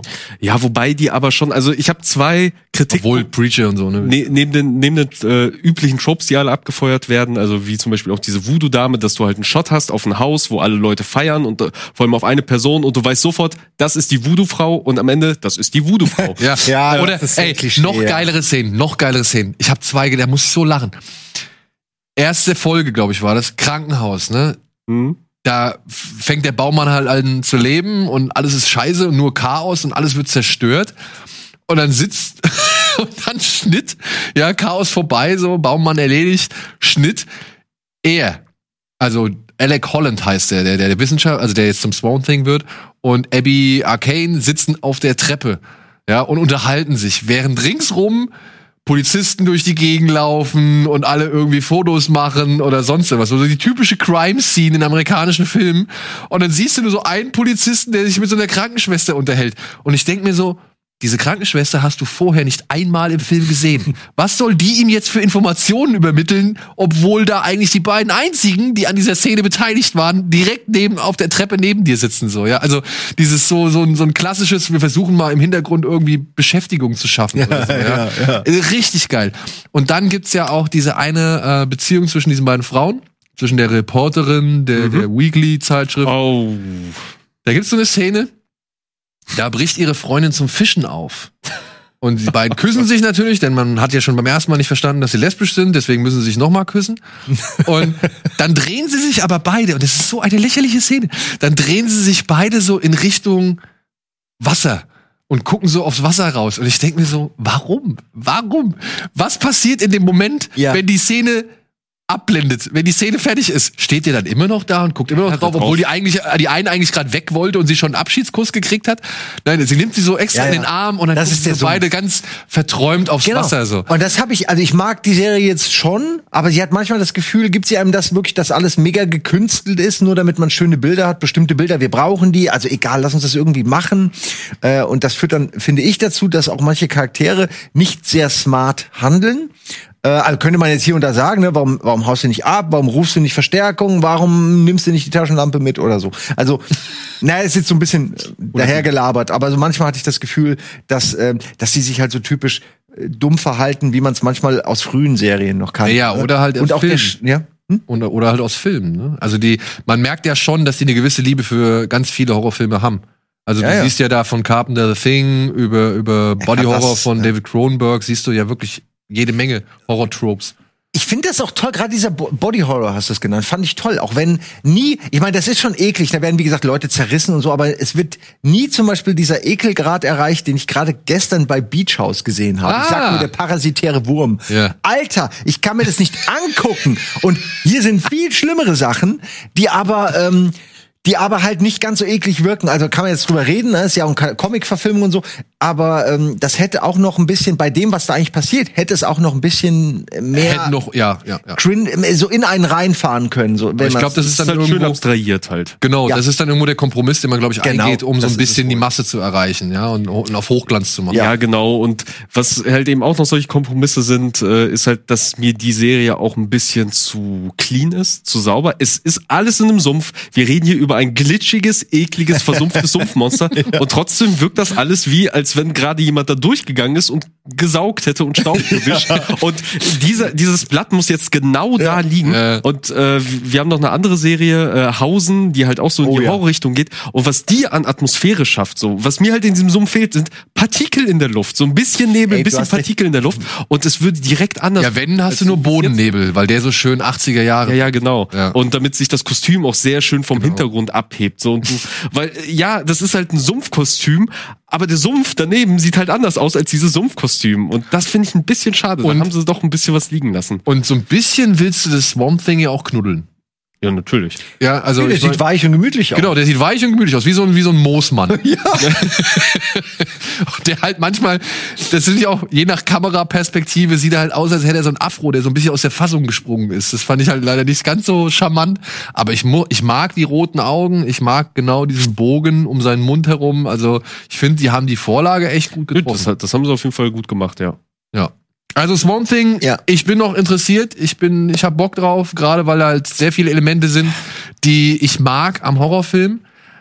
Und die Elemente, die drin sind, die ich halt so ein bisschen, ja, schon cringy, schon ein bisschen unangenehm oder peinlich oder ausgelutscht finde, die kann ich momentan noch so mit so einem Augen, augenzwinkernden Auge irgendwie betrachten. Ey, allein durch diesen Body Horror, diese ganzen geilen Effekte und Transformationsprozesse, die, die kann man sich schon angucken. Das Ja. lohnt sich schon. Aber ich mein- es ist mega schade, wenn das jetzt schon abgesägt ist. Da guckt sich sowas dann Ja, aber irgendwie schwerer. vielleicht, ey, es, es, es besteht so ein bisschen Ja? Hoffnung. Ich habe so ein bisschen was gehört, weil es soll ja auch äh, Justice League Dark eine Serie zu kommen oder die ist ja irgendwie auch. Geben aber auch nicht auf, ne? Nee, nee, die ist ja auch ein Begriff Das und das wäre halt so eine Chance für Swamp Thing, weil der Teil mal der Justice League Dark war oder irgendwie sowas oder ist oder was weiß ich. Also wie Aquaman, nur halt für den Genau, genau, genau. Also wäre geil. Und stell dir mal vor, irgendwann trifft Swamp Thing auf Aquaman. Und dann? Und dann, was, Ja, dann- dann- was dann eigentlich? Ja, dann hauen sie sich aufs Maul. Hab ich Bock drauf. Hab ich Bock drauf. Jason Momoa und, und, und das Ding aus dem Sumpf. Warum nicht? Warum nicht? Ja, aber du hast es gerade eben schon erwähnt. Machen wir doch direkt mit ein bisschen Horror weiter. Da musste ich nämlich auch dran denken. Denn äh, ja, jetzt startet dieser Tage auf Sky eine deutsche oder eine Sky Original Serie namens Hausen. Und ich habe jetzt, wir haben jetzt beide, ich weiß nicht, ich habe die ersten beiden Folgen gesehen. Ja, wir auch. Mhm. Ja? Dito. Und ich war überrascht. Also ich war schon angetan. Es geht hier um einen Hausmeister, Jaschek, gespielt von Charlie Hübner, und seinen Sohn Juri, gespielt von Tristan Göbel. Den kennt man vielleicht aus der Romanverfilmung Chick. Da hat er mitgespielt, da hat er die, eine der Hauptrollen gespielt. Die ziehen hier in so ein richtig, ja, schäbiges, ja. abgeranztes, ja, Sozialplattenbaugebilde, Hochhaus, ähm, weil er dort als Hausmeister anfängt. Und es geht schon von, keine Ahnung, Minute an, Minute eins geht's Ja. eigentlich los, Die dass du erste nicht, Begegnung im Treppenhaus ja, quasi. dass du nicht in diesem Haus leben willst, so. Ja? Absolut nicht. Das muss das schlimmste Mietshaus aller Zeiten sein. Und alles düster, alles grau, alles vernebelt. Nazis auf dem 88. Stock. Also soweit ist Hey. wirklich alles da, was du nicht willst. Der 88. Stock, hey, stärkt dir den Rücken. Ich hab so Oh gelacht. Ey, Gott, ey, man wusste so sofort, ne? totgelacht. Man Ey. wusste man hat am Anfang, als man den Typen gesehen hat, nur darauf gewartet, dass Aber- irgendeine Ohne Scheiß, das Essen an dem Tisch im 88. Stock, da wäre ich an seiner Stelle lieber wieder zu den Assis in dieser komischen Kommune mit dem Ofen im Zimmer gegangen. Das ist auch geil. Die einen, die irgendwie ihren eigenen improvisierten Ofen haben. Ich wette, das sind echte Probleme, die in solchen riesigen Blöcken schon passiert sind, dass sich da irgendeine Familie ihren Ofen s- baut, der dann irgendwie natürlich mega feuergefährlich ist. Naja, der also- Hausmeister kriegt ja, ich meine, der hat ja nur Arbeit hier. Da ist ja jede Wohnung ist quasi, kannst du direkt abfackeln. Also es soll ja wohl schon, wenn ich es richtig verstanden habe, in Ostdeutschland spielen. Ich weiß noch nicht, ob es nach dem Ende der DDR ist alles. oder noch zu Zeiten der DDR. Ja, und wir lernen halt diesen Hausmeister kennen, wie er seinen Job da antritt und feststellen muss, dass in den Heizungsrohren eine schwarze, komische, dickflüssige Brühe umherwandert und wabert, die er dann irgendwann auch mal im kleinen Kästchen irgendwie mit nach Hause nimmt und feststellen muss, dass sie auch in diesem Kästchen sich bewegt. Aber doch relativ aggressiv auf Essig reagiert. Und parallel dazu erfährt man anhand der ersten beiden Folgen, ja, so ein paar, wie soll man sagen, Umstände innerhalb des Hauses. Es gibt wohl so eine kleine Dealer-Clique. Dann gibt's aber auch halt einen Junkie, der zusammen mit seiner Freundin und seinem Kind Die in einer ja. schäbigen Bude lebt und irgendwie sich ganz merkwürdiges Zeug reinzieht, tatsächlich durch die Nase zieht, was wohl in Verbindung mit dieser komischen pilzartigen Masse stehen kann. Also das wissen wir noch nicht. Und ja, dessen Baby verschwindet. Er glaubt im Müllschacht. Es ist in den Müllschacht reingefallen und versucht es verzweifelt zu finden, wie auch die Polizei und der Hausmeister, aber sie finden es nicht. Stattdessen hören sie aber trotzdem noch die Schreie des Babys durch die Lüftungsschächte Mm. hallen. Und Ganz schlimm. immer stärker oder direkt von Beginn an stellt sich heraus, irgendwas ist, läuft hier absolut nicht richtig in diesem Haus. Und es scheint mit dieser Masse zu tun zu haben, aber auch einige der Figuren haben wohl entweder Kenntnis von der Masse oder wissen Ja, um also- die Beschaffenheit des Hauses. Es wird damit ja schon äh, angedeutet, dass äh, eben die direkt die Mutter des Kindes, die äh, trifft jetzt das allererste Mal auf den Hausmeister, auch als erste Person, äh, direkt als er ankommt und sagt, äh, unsere Heizung funktioniert nicht. Und er sagt, wie es sich halt für einen guten Hausmeister gehört, ich kümmere mich drum und versucht sich drum zu kümmern, geht in den Heizungskeller, also untersucht erst ihre, ihre Wohnung, da kommt dieser Glibber raus, dann geht er in den Heizungskeller und folgt den Rohren und steht auf einmal vor einer verschweißten Tür. Ja, genau. Wo man sich schon denkt, okay, warum ist diese Tür verschweißt? Ja, ja. Wir sind hier im Heizungskeller. Und es scheint ja auch zu sein, etabliert zu sein, dass die Hausmeister vorher halt absolut gar nichts gemacht haben oder vielleicht äh, Oder Ja, und- gar nicht machen oder konnten. genau. Vielleicht war gab es auch keine. Also er wird äh, bis, äh, alle sind überrascht, dass er seinen Job machen will. Ja. Das das fand ich am faszinierendsten. Und, und man hat sich schon mit dem Status quo abgefunden. Ja, wie du schon eben erzählt hast, man hat halt seinen eigenen Ofen irgendwo in so, in so eine Wohnung reingebaut. Und, und man lebt halt mit der Kälte und mit der Abgeranztheit und mit dem Dreck. Ja, aber ich frage mich, dieses. Öl kommt ja auch aus dem Wasser, aus dem Wasserhahn und so. Also spätestens in der zweiten Folge. Und man fragt sich schon so, ey, wie habt ihr das überhaupt so lange ausgehalten? Und äh, was macht diese Flüssigkeit und warum macht keiner was? Das hat so ein bisschen wie so eine Parallelwelt. Du gehst da rein und die Genau. sind gefühlt alle damit okay. Aber du siehst, Alter, hier ist doch alles, jede Wohnung schimmelt. Überall sind diese dicken schwarzen Fladen. Eigentlich müsstet ihr das hier alles abfackeln. Man fragt sich, warum steht das Haus noch? Und das ist so der eine Aspekt, weswegen ich halt vermute, das spielt vielleicht sogar noch zu Zeiten der DDR, weil wo sollen sie sonst hin? Ja, also die haben ja nichts. Und dann aber halt das, was mich dann tatsächlich auch richtig in diese Serie reingeholt hat. Ich finde diesen Mikrokosmos-Aspekt dieses Hochhauses. Und bisher haben wir ja kaum, wir haben das Haus kaum verlassen. Wir sehen einmal, wie sie irgendwie, wir wir sehen zwei, dreimal, wie sie vor dem Haus stehen. Irgendwie an einem Supermarkt oder irgendwie einfach nur in der Gegend rum. Und wir sehen einmal, wie Juri zusammen mit der Tochter des, des Asila asiatischen Supermarktsbesitzers äh, ähm, über so ein Feld geht, aber dann halt in Richtung Haus, ne? Oder die kommen halt Ja, das Wald Haus ist so. immer der Zentrum. Aber das spielt eigentlich die ganze Zeit in dem Haus und das mag ich. Das erinnert mich so an Jean-Pierre Jeunet, Delikatessen oder sowas, weißt du, diese, diese ganzen, oder auch Brasil so ein bisschen, weißt du? es hat ja auch wirklich was sehr klaustrophobisches, auch wenn man Raum hat. ja. Und ich weiß ja nicht, wie weit wir, wir wollen jetzt auch nicht spoilern, wir haben ja nur zwei Folgen gesehen. Genau, zwei sobald man so ein bisschen mitkriegt, was hinter den Mauern sozusagen potenziell lauert, ähm, dann kriegt das Ganze dadurch noch eine bedrohlichere Note, weil es sich dann wirklich anfühlt, als würde man in so einem, in so einem Pilz wohnen oder in so einem, in so einem äh, termitendurchseuchten Baum oder so. Es ist schwer zu sagen. Ja, aber so, so eine Stadt in einem, in einem Haus, so ein bisschen wie auch bei The Raid, äh, dieses Genau, The Raid. Oder Genau. noch besser äh, hier Judge Dredd der letzten Red, wo sie ja auch in dieses Ja, riesige Fall. Megagebäude Ja. wollen, was ja wirklich eine Stadt in einem Gebäude ist. Und, da hat man jede eigene Wohnung, also jede Wohnung, also zumindest jetzt hier in Hausen, ist nochmal so seine eigene kleine Genau. Welt. Ne? Also Eigene 88. Biosphäre. Stock, Olaf heißt er, glaube ich, ne?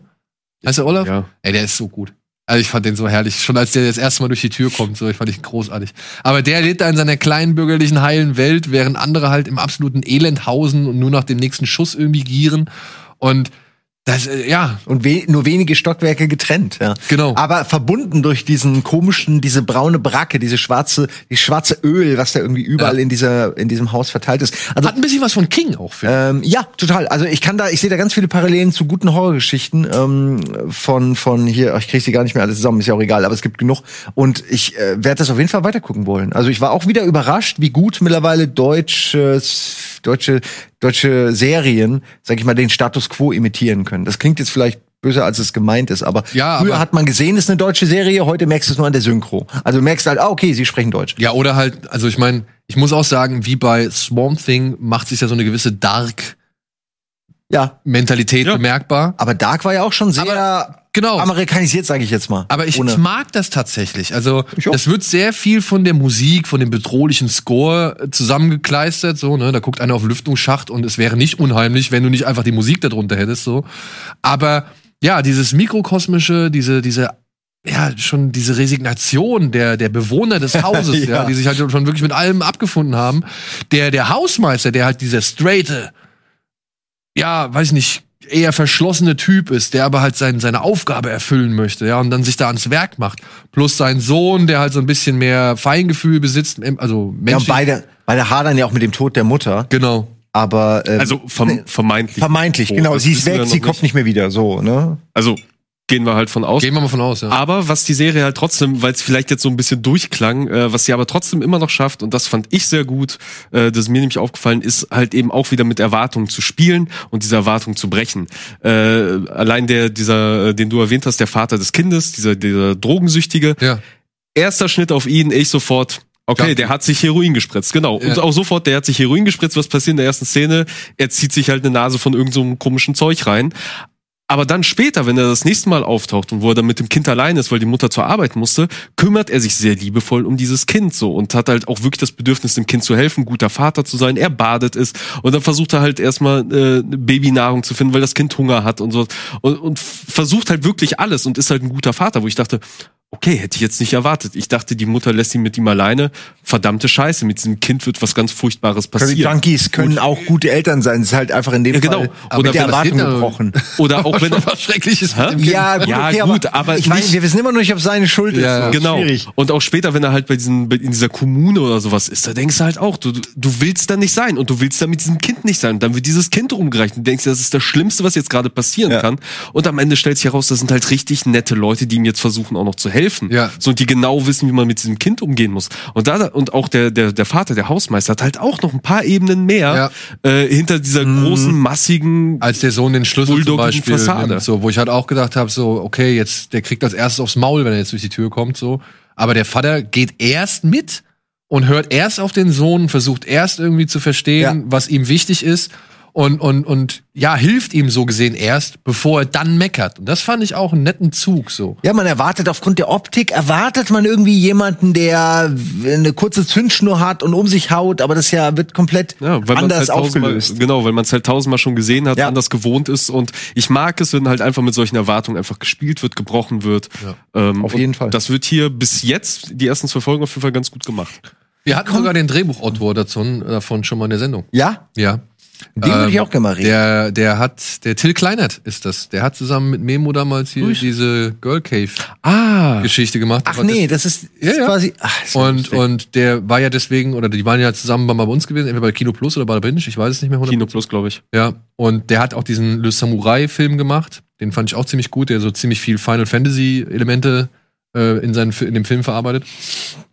Und ja, also finde ich, finde ich cool. Also ich finde gut, dass sowas aus Deutschland total. kommt, existieren kann und dann auch noch überzeugen kann. Bin auch So, total gespannt, wenn ich jetzt das Cover sehe, also das Bild einfach, da sind ja schon so ein bisschen, sieht es aus wie Foreshadowing, so die, diese, ein bisschen an Matrix gerade erinnern, mit diesen Rohren, mit diesen komischen alien-esken Strukturen und siehst du, er hat hier unten noch so Mhm. ein Herz oder so, so eine Sonne. Also ich bin sehr gespannt, äh, was da noch passiert mit der Story. Mich erinnert es an dieses, ähm, an dieses, Krimin an dieses Kriminalspiel, dieses Krimispiel mit Rutger Hauer, was ich hier vor einiger Zeit mal auf dem Dings, auf dem Sender gespielt habe. Ich weiß Ah, nicht du, mehr. nee, äh, nicht äh, LA Story, aber dieses ähnliche, was, was in LA spielt. Ja, das spielt auch in so einem Haus. Ach so, also nee, dann spielt einfach nur in diesem einem Ach, abgeranzten Rutger Haus. Hauer, natürlich, du meinst, ja klar, ähm, das Cyberpunk-Spiel, ne? Genau, das Cyberpunk. Ja, ja, das habe ich auch gespielt. Alter, ich weiß Das hat mich ganz stark an, an äh, wie heißt es denn? Ich guck mal eben nach. Es gibt auf jeden Fall zwei Let's Plays mit mir auf Rocket Beans äh, mittlerweile dazu.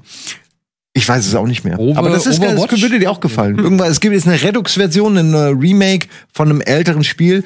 Ähm, wo man, wo man, äh, sag ich mal, äh, ja, ich nehme an, ich glaube, man ist Detective oder so, in so einem, in einem von diesen Gebäuden, in diesem Observer. Cyberpunk- Observer. Ach, Und dann Observer. findet ein Lockdown statt und man muss einen Mörder finden oder irgendwas in diesem In Lockdown-Gebäude. Richtig cool, richtig Ja. geil. Und Observer finde ich. Und da ist es nicht auch so, das sind einfach mal, die haben sich quasi ihre eigenen Gänge geschaffen. Da ist Ja. dann halt irgendwie eine Wand einge, eingebrochen und dann ist das halt der neue Gang und irgendwie, du hast das Gefühl, als ob seit 20 Jahren diese, diese Wand nie repariert wurde. Und so ähnlich ist es hier auch. Genau. Also, Observer hat mich ganz stark an, an Hausen erinnert. Oder Hausen hat mich ganz stark an Observer erinnert. Ich finde es, ich, wie gesagt, ich möchte jetzt wissen, wie es weitergeht. Ich auch. Äh, es geht demnächst weiter, aber vorher, wenn ihr Bock habt, könnt ihr gerne die ersten beiden Folgen im Kino erleben. Wir haben hier einen kleinen Link.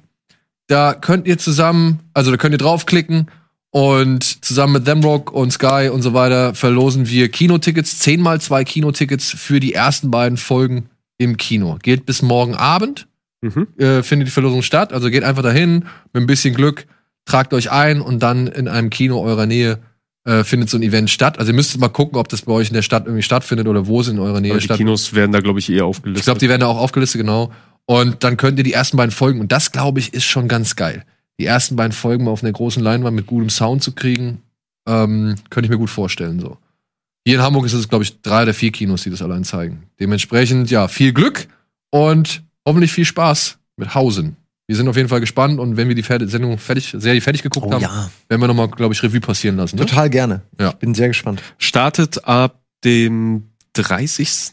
Ich glaube auch ab dem 30. ab dem 30. Oktober auf Sky dann. Ja, passt halt perfekt zu Halloween, glaube ich. Ähm, hat auch nach anhand des Trailers schon noch ein paar krassere Bilder. Und ich muss sagen, die eine, die erste Folge hat schon mit einem krassen Moment. Ey, das Ende? Ne? Also, das war schon. Meinst du die zweite Folge jetzt? Nee, Nee, die erste Ende- Folge. erste. Ich, we- weißt du, wo das, wo plötzlich das, das Feuer im Ofen angeht? Ach, das. Ich dachte, Ja, das- den kleinen Babyarm. Ja, gut, der war auch gut. Weil da erwarte ich auch direkt ganz viel irgendwie. ja, ja. Also, Weiß, was da noch passiert. Hausen. Ja. So, was machen wir jetzt? Wir haben eigentlich noch zwei Themen, die zu groß sind für die Zeit, die uns bleibt. Echt jetzt? Das eine hast du angeteasert, das andere, andere könnte man auf die nächste Folge vielleicht noch schieben. Was habe ich denn angeteasert? Naja, ähm, Uhrzeit, ne? Uhrzeit hast du angeteasert, Ah, das ja. andere könnte man schieben. Okay, dann schieben wir die andere Geschichte. Mhm. Schieben wir. Jetzt würde ich gerne wissen, welche das ist. Welche schieben wir denn? Wollt ihr nicht sagen, ne? Machen wir dann nächste, nächste Doppelfolge. Äh, hier die. Soll ich sagen? Oder kann Mach doch. Ihr macht mich wahnsinnig. Jetzt wollen es alle wissen. Was machen wir denn nächstes Mal? Wir machen nächstes Mal, wir sprechen das nächste Mal über die erste Folge Mandalorian, der zweiten Staffel. Ja? Wir wollen das nächste Mal über Westworld sprechen. Oh, geil. Ja. Ja, und- oh man, die voll, alle drei Staffeln? Ich mal gucken, ja. Und da, ich würde noch mal kurz über The Boys dann reden wollen. Ja, stimmt. Okay, das mal, lass es wirklich Ja. lieber nochmal, ja. Ja. Wir können auch. Und dann aber auch Mal- nur das. Okay. Nichts mehr, Simon. Aber die erste Nichts Folge mehr. Star Trek und da ist ja dann die zweite auch schon, da könnte man schon drüber reden. Hallo, die haben das Ding gerade rebootet, Alter. Die haben gerade Star Trek neu gemacht, ohne Föderation. Da muss man eigentlich meiner Ansicht nach kurz auch mal drüber reden. Discovery. Können wir ja nächstes Mal mal den Disco ja, Discovery, genau. aber das ist doch die dritte Staffel. Ja, deswegen ist es ja so absurd, dass sie das rebooten, mehr oder weniger. Also nicht. So, die haben Discovery rebootet. es gibt jetzt nur noch Michael Burnham. Michael Burnham ist in der Michael Burnham Galaxis und macht Michael Burnham Sachen. Das ist die Frau, ne? Ja. Können wir über Dinos reden? Ja. Aber will denn keiner mit mir nächstes Mal über Star Wars? Ich musste echt den, äh, Ja, ich muss den, Du den kannst Gregor nächstes Mal an- gerne über Star Trek reden. ja oh, oh. Ich werde den Gregor einladen. Der hat vielleicht, ach nee, der guckt's auch nicht. Mann, guckt denn keiner mehr Discovery? Egal, müssen wir nicht. Ich, nee, werde ich nächstes Mal, wenn ich ein bisschen mehr gesehen habe, schon wieder drüber reden. Aber ich bin echt auf der einen Seite aufgeregt, aber auch ein bisschen so, wow, ihr habt's wirklich geschafft. Ihr habt endlich habt ihr die Föderation getötet. Ihr habt so lange drauf hingearbeitet, ihr habt sie endlich gekillt. Das ist alles, was ich noch dazu sagen kann. So, nächstes Mal dann. Ja, ich muss sagen, nach Picard ist meine Lust an Star Trek-Serien gerade ein bisschen gering. Die, das Massaker geht weiter. Es sind immer noch ein paar Leute, die finden Star Trek gut. Den, denen muss man das austreiben. Gut, aber vielleicht können wir sie ja mit Primal ein wenig ablenken. Primal ist eine Zeichentrickserie. Bisher gibt es eine Staffel, aufgeteilt auf jeweils fünf Episoden. Die ersten fünf wurden bereits gezeigt, die zweiten fünf laufen gerade, wenn ich In nicht den verstanden USA In den laufen USA. sie gerade, ja. Und hier in Deutschland über Adult Swim oder den Adult Swim von TN, Adult Swim Blog von TNT Serie, Genau, so das- sagt man das. ja. Ähm, lau- laufen jetzt oder existieren jetzt bereits die ersten fünf Folgen. Und ich hau schon mal direkt einen raus. Dritte Folge, das Ende. Das Herz zerreißt. Alter, wirklich. Ich habe selten im Bereich Zeichentrickfilm eine herzzerreißendere Szene gesehen wie das Elefantenbegräbnisritual in der dritten Folge von Primal. Es war einfach nur großartig. Ich, ey, die ganze Folge war schon schwer zu ertragen zu gucken. Ja. Also worum geht's überhaupt bei Ja, Primal? also Primal. Äh, es geht, äh, wir, wir befinden uns in einer Uhrzeit, in einer fiktiven Uhrzeit, weil, wie man sieht, Höhlenmenschen halt auch auf Dinosaurier treffen und es gibt halt auch andere noch etwas größere mutierte Monster und was nicht alles. Und wir begleiten halt äh, Speer oder Spear. Äh, ja, bei seiner Reise. Er muss halt mit ansehen, Alter. als er von der Jagd zurückkommt, muss er halt mit ansehen, wie seine Familie gerade von einer Gruppe gehörnter T-Rexe gefressen wird und er kann halt nichts dagegen machen, äh, muss das ertragen und trifft dann halt kurz darauf auf einen anderen T-Rex, der halt äh, selber Junges hatte und will sich erst seiner Wut ergeben, aber dann wird dieser T-Rex wiederum von denselben T-Rexen angegriffen, die seine Familie getötet hat. Er hilft dem T-Rex, die Jungen des T-Rex werden trotzdem getötet und das verbindet diese beiden Figuren, diesen diesen T-Rex F- äh, Fang heißt er, glaube ich, Fang, ja. äh, oder oder T-Rex die haben Dame. den, denselben äh, im Deutschen. Leidensweg. Also, beide. Beide haben ihre Ein, Familie ein verloren. Mann Genau. und ein Saurier haben Ja. in einer wirklich tödlichen Welt nichts mehr als einander. Und das ist, das entsteht wirklich Gänsehaut. Hier. Ja, vor allen Dingen ohne Worte. Also ich Ohne- habe jetzt leider nur die ersten beiden gesehen, aber Ja, ich aber wusste, ich wusste nach den ersten beiden, dass mir das richtig gut gefällt und wie gut es gemacht ist und die diese kompromisslose Brutalität, die Art, wie es gezeichnet ist, ähm, ist genau das, was mir gefällt. Und ähm, ich kann das nur jedem empfehlen. Ich meine, du hast ja eben auch schon gesagt, es ist richtig kunstvoll gemacht stellenweise, also echt hochwertig. also wie viel Emotion, also ich habe mich sehr gefreut auf die Serie seit Ankündigung, weil ich auch den den Trailer cool fand und äh, der der Mann, der es gemacht hat, äh, Gendry, Gendy Tartakovsky. Tatarkowski. ja genau, ich wiederhole es nicht nochmal. Wie Tatar. Äh, Aber ich denke mal, er ist russisch, oder? ich habe keine Ahnung. Weil ich hätte, ich habe keine Ahnung, wie man den richtig halt aus. Also würde Gendi ausgesprochen oder Gendai oder wird Boah, man ich wirklich, sagt man wirklich Gendi? Ich meine, Tartakovsky äh, spricht ja schon irgendwie Ja, aber äh, so osteuropäisch oder. Ja russisch. gut, aber das Ding ist halt natürlich, wie du in den jeweiligen Sprachen halt die Ja, Originalnamen dann noch immer übersetzt. Also es kann sehr gut ein wirklich russischer Name sein, der dann aber ins Englische irgendwie anders übersetzt wurde, anders betont wird. Also ich hätte jetzt auch Gendry gesagt Ja. erstmal. Der Mann hat ziemlich viel auf der Uhr, ne? Er war verantwortlich für Clone Wars, hat mit bei Clone Wars gearbeitet, Das wusste ich nicht. Wenn ich es richtig gelesen habe, also wenn beziehungsweise wenn Ja, die Information stimmt, die ich ge gelesen habe und Samurai Jack. Genau, das, das kann Ah. ich. Weil, obwohl, Clone Wars, klar, weil gab's nicht diesen Film, der auch so sehr, diesen sehr eckigen, kantigen Zeichenstil Genau. hat, ja, das würde auf jeden Fall sehr gut zu ihm passen. Es gab so zwei DVDs, da waren so Kurzepisoden drauf, wirklich ähnlich zu Primal, die einfach immer nur einen kurzen Moment gezeigt haben, wie zum Beispiel Mace Windu gegen so eine Druidenarmee kämpfen muss oder so, ja. Und das ging die ganze Folge, 20 Minuten lang, nur eben um Mace Windu, der gegen diese Drui- Druidenarmee kämpft. Und davon gab's zwei DVDs und das waren immer so acht, keine Ahnung, acht, zehn Folgen, a 10, 15, 20 Minuten oder so. Und die hatten echt auch den Stil, den, den gleichen Zeichentrickstil. Ja, ja, ähm, äh, jetzt habe ich meinen Faden verloren, was ich sagen wollte. Achso, genau, ähm, und du, du, du hast halt diese Serie, du siehst auch diese Serie, okay, Dinosaurier, sehr viel Gewalt, sehr viel Blut, dieser kantige Zeichenstil, es geht um einen Höhlenmenschen. Aber wie viel Emotionalität, wie viel Herz diese Serie schafft rüberzubringen, auch noch bei einer Serie, bei der nicht gesprochen wird, wo sämtliche Emotionen, sämtliche Gedanken, alle Gefühle rein mit Mimik, mit äh, mit mit mit mit den mit den Zeichnungen jeweils und mit mit Gestik irgendwie und auch mit äh, wie wie wie die Leute halt stehen, wie wie hier wie Speer irgendwie die Schultern hängen lässt, so wenn er eine Idee hat, wie er dann reagiert, Ja, wie sich die ganze Körpersprache Auch der halt Dinosaurier ändert. ist auch, du, du raffst sie. Genau, du hast halt Ja. auch immer diese diese Nahaufnahmen auf die Augen, wenn die äh, wenn halt irgendwas passiert und wie sich die Augen ändern.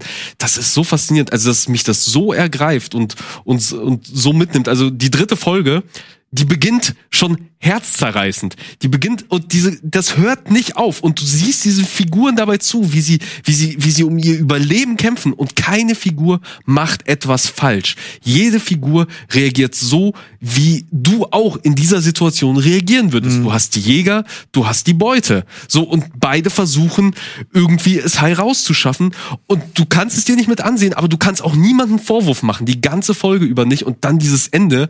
Also das, ey, hat das Ende hat so mich fertig gemacht. gekillt, ey. Das, das war, ey, du musst, dir- musst dir noch angucken. Ja, ich habe ja eben gerade schon, ich, ich nehme an, es geht um dieses Mammut, was man gerade Genau, genau. kurzen- Aber das- das- es tut mir schon immer leid, wenn ich sehe, wie ein verletztes Tier so, ich kann schon Monster Hunter nicht spielen, wenn du dann diesem humpelnden Vieh hinterherläufst. Deswegen muss man sie fangen. Deswegen muss man sie fangen, dann hat man ein gutes Gewissen. ja, das ist meine Das Strategie. geht? Ja, du kannst Monster fangen in Monster Hunter, dann brauchst du sie nicht töten. Das ist meine Strategie. Aber wo sperrst du sie dann hin? Egal, ja, es, gibt, es gibt im Lager gibt's nur so ein Ding, da pennen die halt. Wird Ja. wahrscheinlich Handtaschen hinterher draus, aber Also es ist, ich hätte auch nicht gedacht, dass ich äh, für diese Tiere irgendwie, dass ich so schnell eine emotionale Reaktion habe über die zu diesen Reptilien, ja. Und naja, ich meine, ich, es ist halt lustig, weil selbst der Dinosaurier, man impliziert dem Dinosaurier, dass er auch irgendwie, dass er emotional irgendwie. die sind auch, glaube ich, ein bisschen intelligenter, ein bisschen empathischer, die Tiere, aber die sollen ja auch nicht realistisch das meine ich. Ein Reptil würde halt never ever, auch nur an, nichts davon würde passieren. aber es ist okay. Also man muss halt so ein bisschen die äh, das Gehirn auch schon ausschalten. Aber ich finde die Aber dann ist Herleitung. es echt toll. Also ich finde die wirklich. Herleitung schon gemessen an dem Umfeld und der Art und Weise, wie es inszeniert ist und so, finde ich schon echt plausibel. Und dafür auch, dass sie ohne Worte arbeiten. Was er redet ja nicht mit ihm und er versucht ja auch gar nicht irgendwie großartig näher zu kommen, sondern der Dino kommt ja einfach zu ihm und wie er sich dann so in den Sand legt in der ersten Folge, äh, fand ich auch großartig. Oh, ich sehe wirklich, mir kommt fast die Tränen, weil das alles so irgendwie so schön ist, aber auch so melancholisch und traurig, weil er hat gerade seine Familie verloren. Das ja auch eine krasse Szene Ja. ist. Das erwartest du halt irgendwie nicht so direkt. Dass sie alle einfach so gekillt werden, so direkt in der ersten Folge. Aber dann halt auch irgendwo, dann gibt's ja schon teilweise echt paar lustige Momente, wenn sie dann zum Beispiel auf, gemeinsam auf Futterjagd sind und der Dinosaurier dem, dem Höhlen, also Spear, alles wegfrisst, so, ja, Ja, beziehungsweise wegjagt. Weil es halt so Rudeldenken ist. Ja. So, wenn du halt schwächer bist, ja gut, dann hast du halt, also wir, wir, wir kommen miteinander gut klar, aber wenn du nicht stärker bist als ich, ja sorry. Ja. genau, dann kannst du meine Überreste und, Und wie das Verhältnis sich so langsam formt, so dass es dann in der vierten Folge schon so ist, dass der Dino sich genauso viele Sorgen um Spear, also Fang genauso viele Sorgen um Spear macht, wie Spear um Fang, das fand ich dann richtig geil. Also in der vierten Folge gibt's so ein Manöver, da muss ich richtig feiern, wenn sie so zwei größere Gruppen gegeneinander locken. Ah, das war das mit dem Flair. Ja. Ja, ey, das fand ich richtig cool. Also auch wieder so, so eine kleine, einfach nur ein Ausschnitt aus einer, einem Teil ihrer Reise, aber mit so einem innerhalb von 22 Minuten Anfang, Mitte, Ende und den Anfang noch mal richtig stö- schön stimmig zum Ende geführt, so also dass sie halt so eine Klammer gebildet haben Ja. und aus dieser Klammer selbst entkommen können. Geil, ja. wirklich geil. Und also dann kommt die fünfte Folge, die also ich liebe den Titel der fünften Folge, die Wut des Affenmannes. Die ist großartig. Also allein dieser Titel oder oder im Englischen Rage of the Ape Man. Sind das die den- hier, die, die Affenmänner? Äh, nee, nee, Nee, ich- okay. das ist nochmal Die das sahen ist noch mal andere Figuren.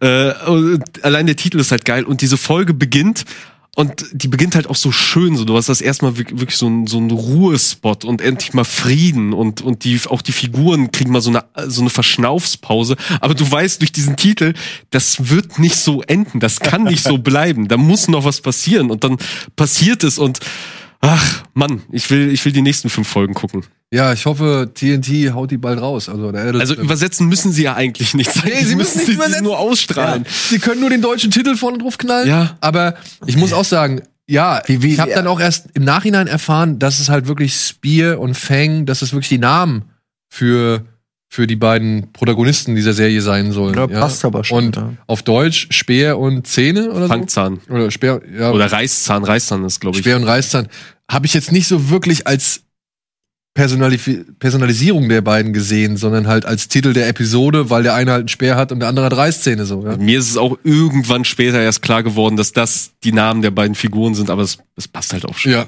ja. Und Also, eine, und eine zweite Staffel ist auch schon angekündigt, also soll definitiv auch noch mal mit zehn Folgen kommen. Ähm, also kann, kann Auch gerne nicht so so weitergehen. lange, 20 Minuten 20 oder? Minuten, super. Perfekte Schnabulierungszeit, um mal Ja. irgendwie beim Essen nebenbei. Oder nimmst dir halt einfach mal eine Stunde Zeit und hast drei Folgen gesehen. Ja. Also es ist gut genug, also dass Ja. man die auch noch mehrere guckt. Ja. Also ich freue mich sehr drauf. Ich bin jetzt sehr gespannt auf die letzte Folge, die ich noch vor mir habe. Aber ich glaube, die werde ich wieder so ein bisschen schieben, bis ich weiß, was die fünfte hast du noch gar nicht Die gesehen. fünfte habe ich noch nicht gesehen. Oh. Ja, die fünfte habe ich noch nicht gesehen. Die, wie gesagt, da habe ich jetzt schon wieder so dieses Bedürfnis, ein bisschen zu schieben, bis wieder ein bisschen Material in Aussicht steht, damit ich nicht so lange warten muss, bis es zur nächsten, bis mit der nächsten Hälfte weitergeht. Ja, wär, ist vielleicht nicht so verkehrt. Ja. Gut, dann sind wir am Ende, oder? Ja. War genug. Ich hoffe, es ist einiges für die äh, Horrortage mit dabei, falls ihr Bock auf Grusel und Albtraum und Gewalt an Halloween habt. Und ansonsten hoffe ich, dass ihr euch auch wieder zu uns gesellt, wenn wir am 3.11. Ich glaube ja, 3.11. Ja. ist die nächste Ausgabe. Zweite oder dritte, elfte. Eine Der Sache. Dienstag nach. Eine Sache Start. noch. Also Dritte. bei, bei Star Trek. es ist so. Nein, ganz kurz.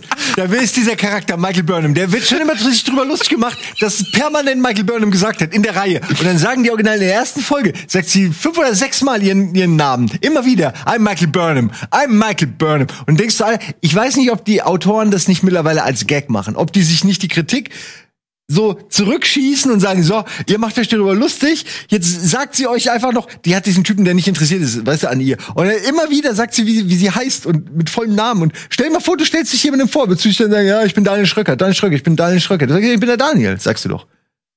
Ne? Stimmt. Ja. Nee, Michael Burnham nicht. Michael Burnham funktioniert nur als Komplettname. Ja, aber das sind doch. Ich, ich war, ich sag ja nur. Simon, das ist das gleiche wie Horatio Kane. Kane, der.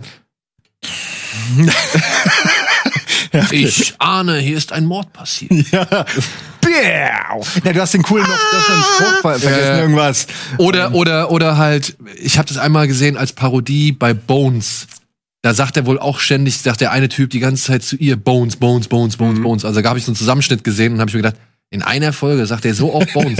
Okay. Ja, Ja. ich, ich mache ja mich auch ein bisschen Und lustig. ich, ich denke mal, das ist tatsächlich der metaphorische, metaphorische Mittelfinger, den die Autoren Das glaub ich auch. an Leute wie dich gerichtet haben. Ne, ich bin ja, ich wiederhole das ja nur. Ich find's halt auch lustig.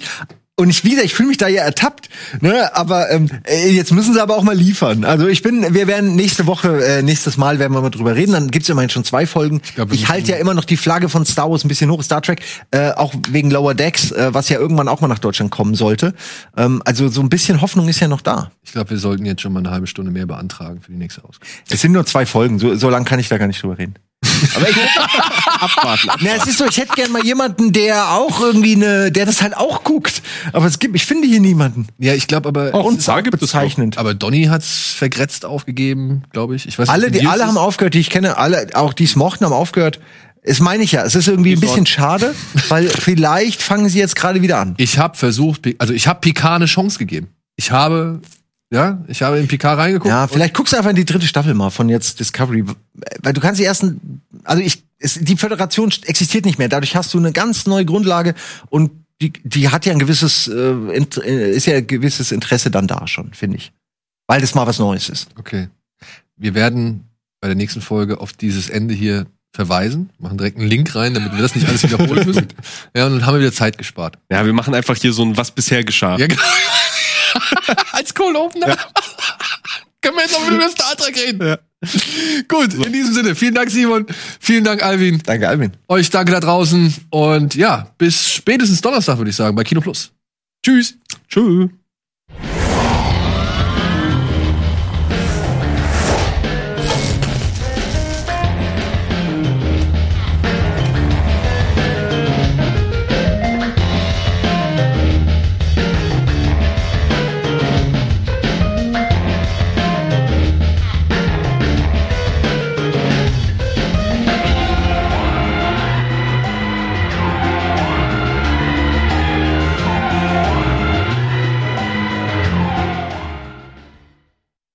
Diese Sendung kannst du als Video schauen und als Podcast hören. Mehr dazu unter rbtv.to slash badabinch.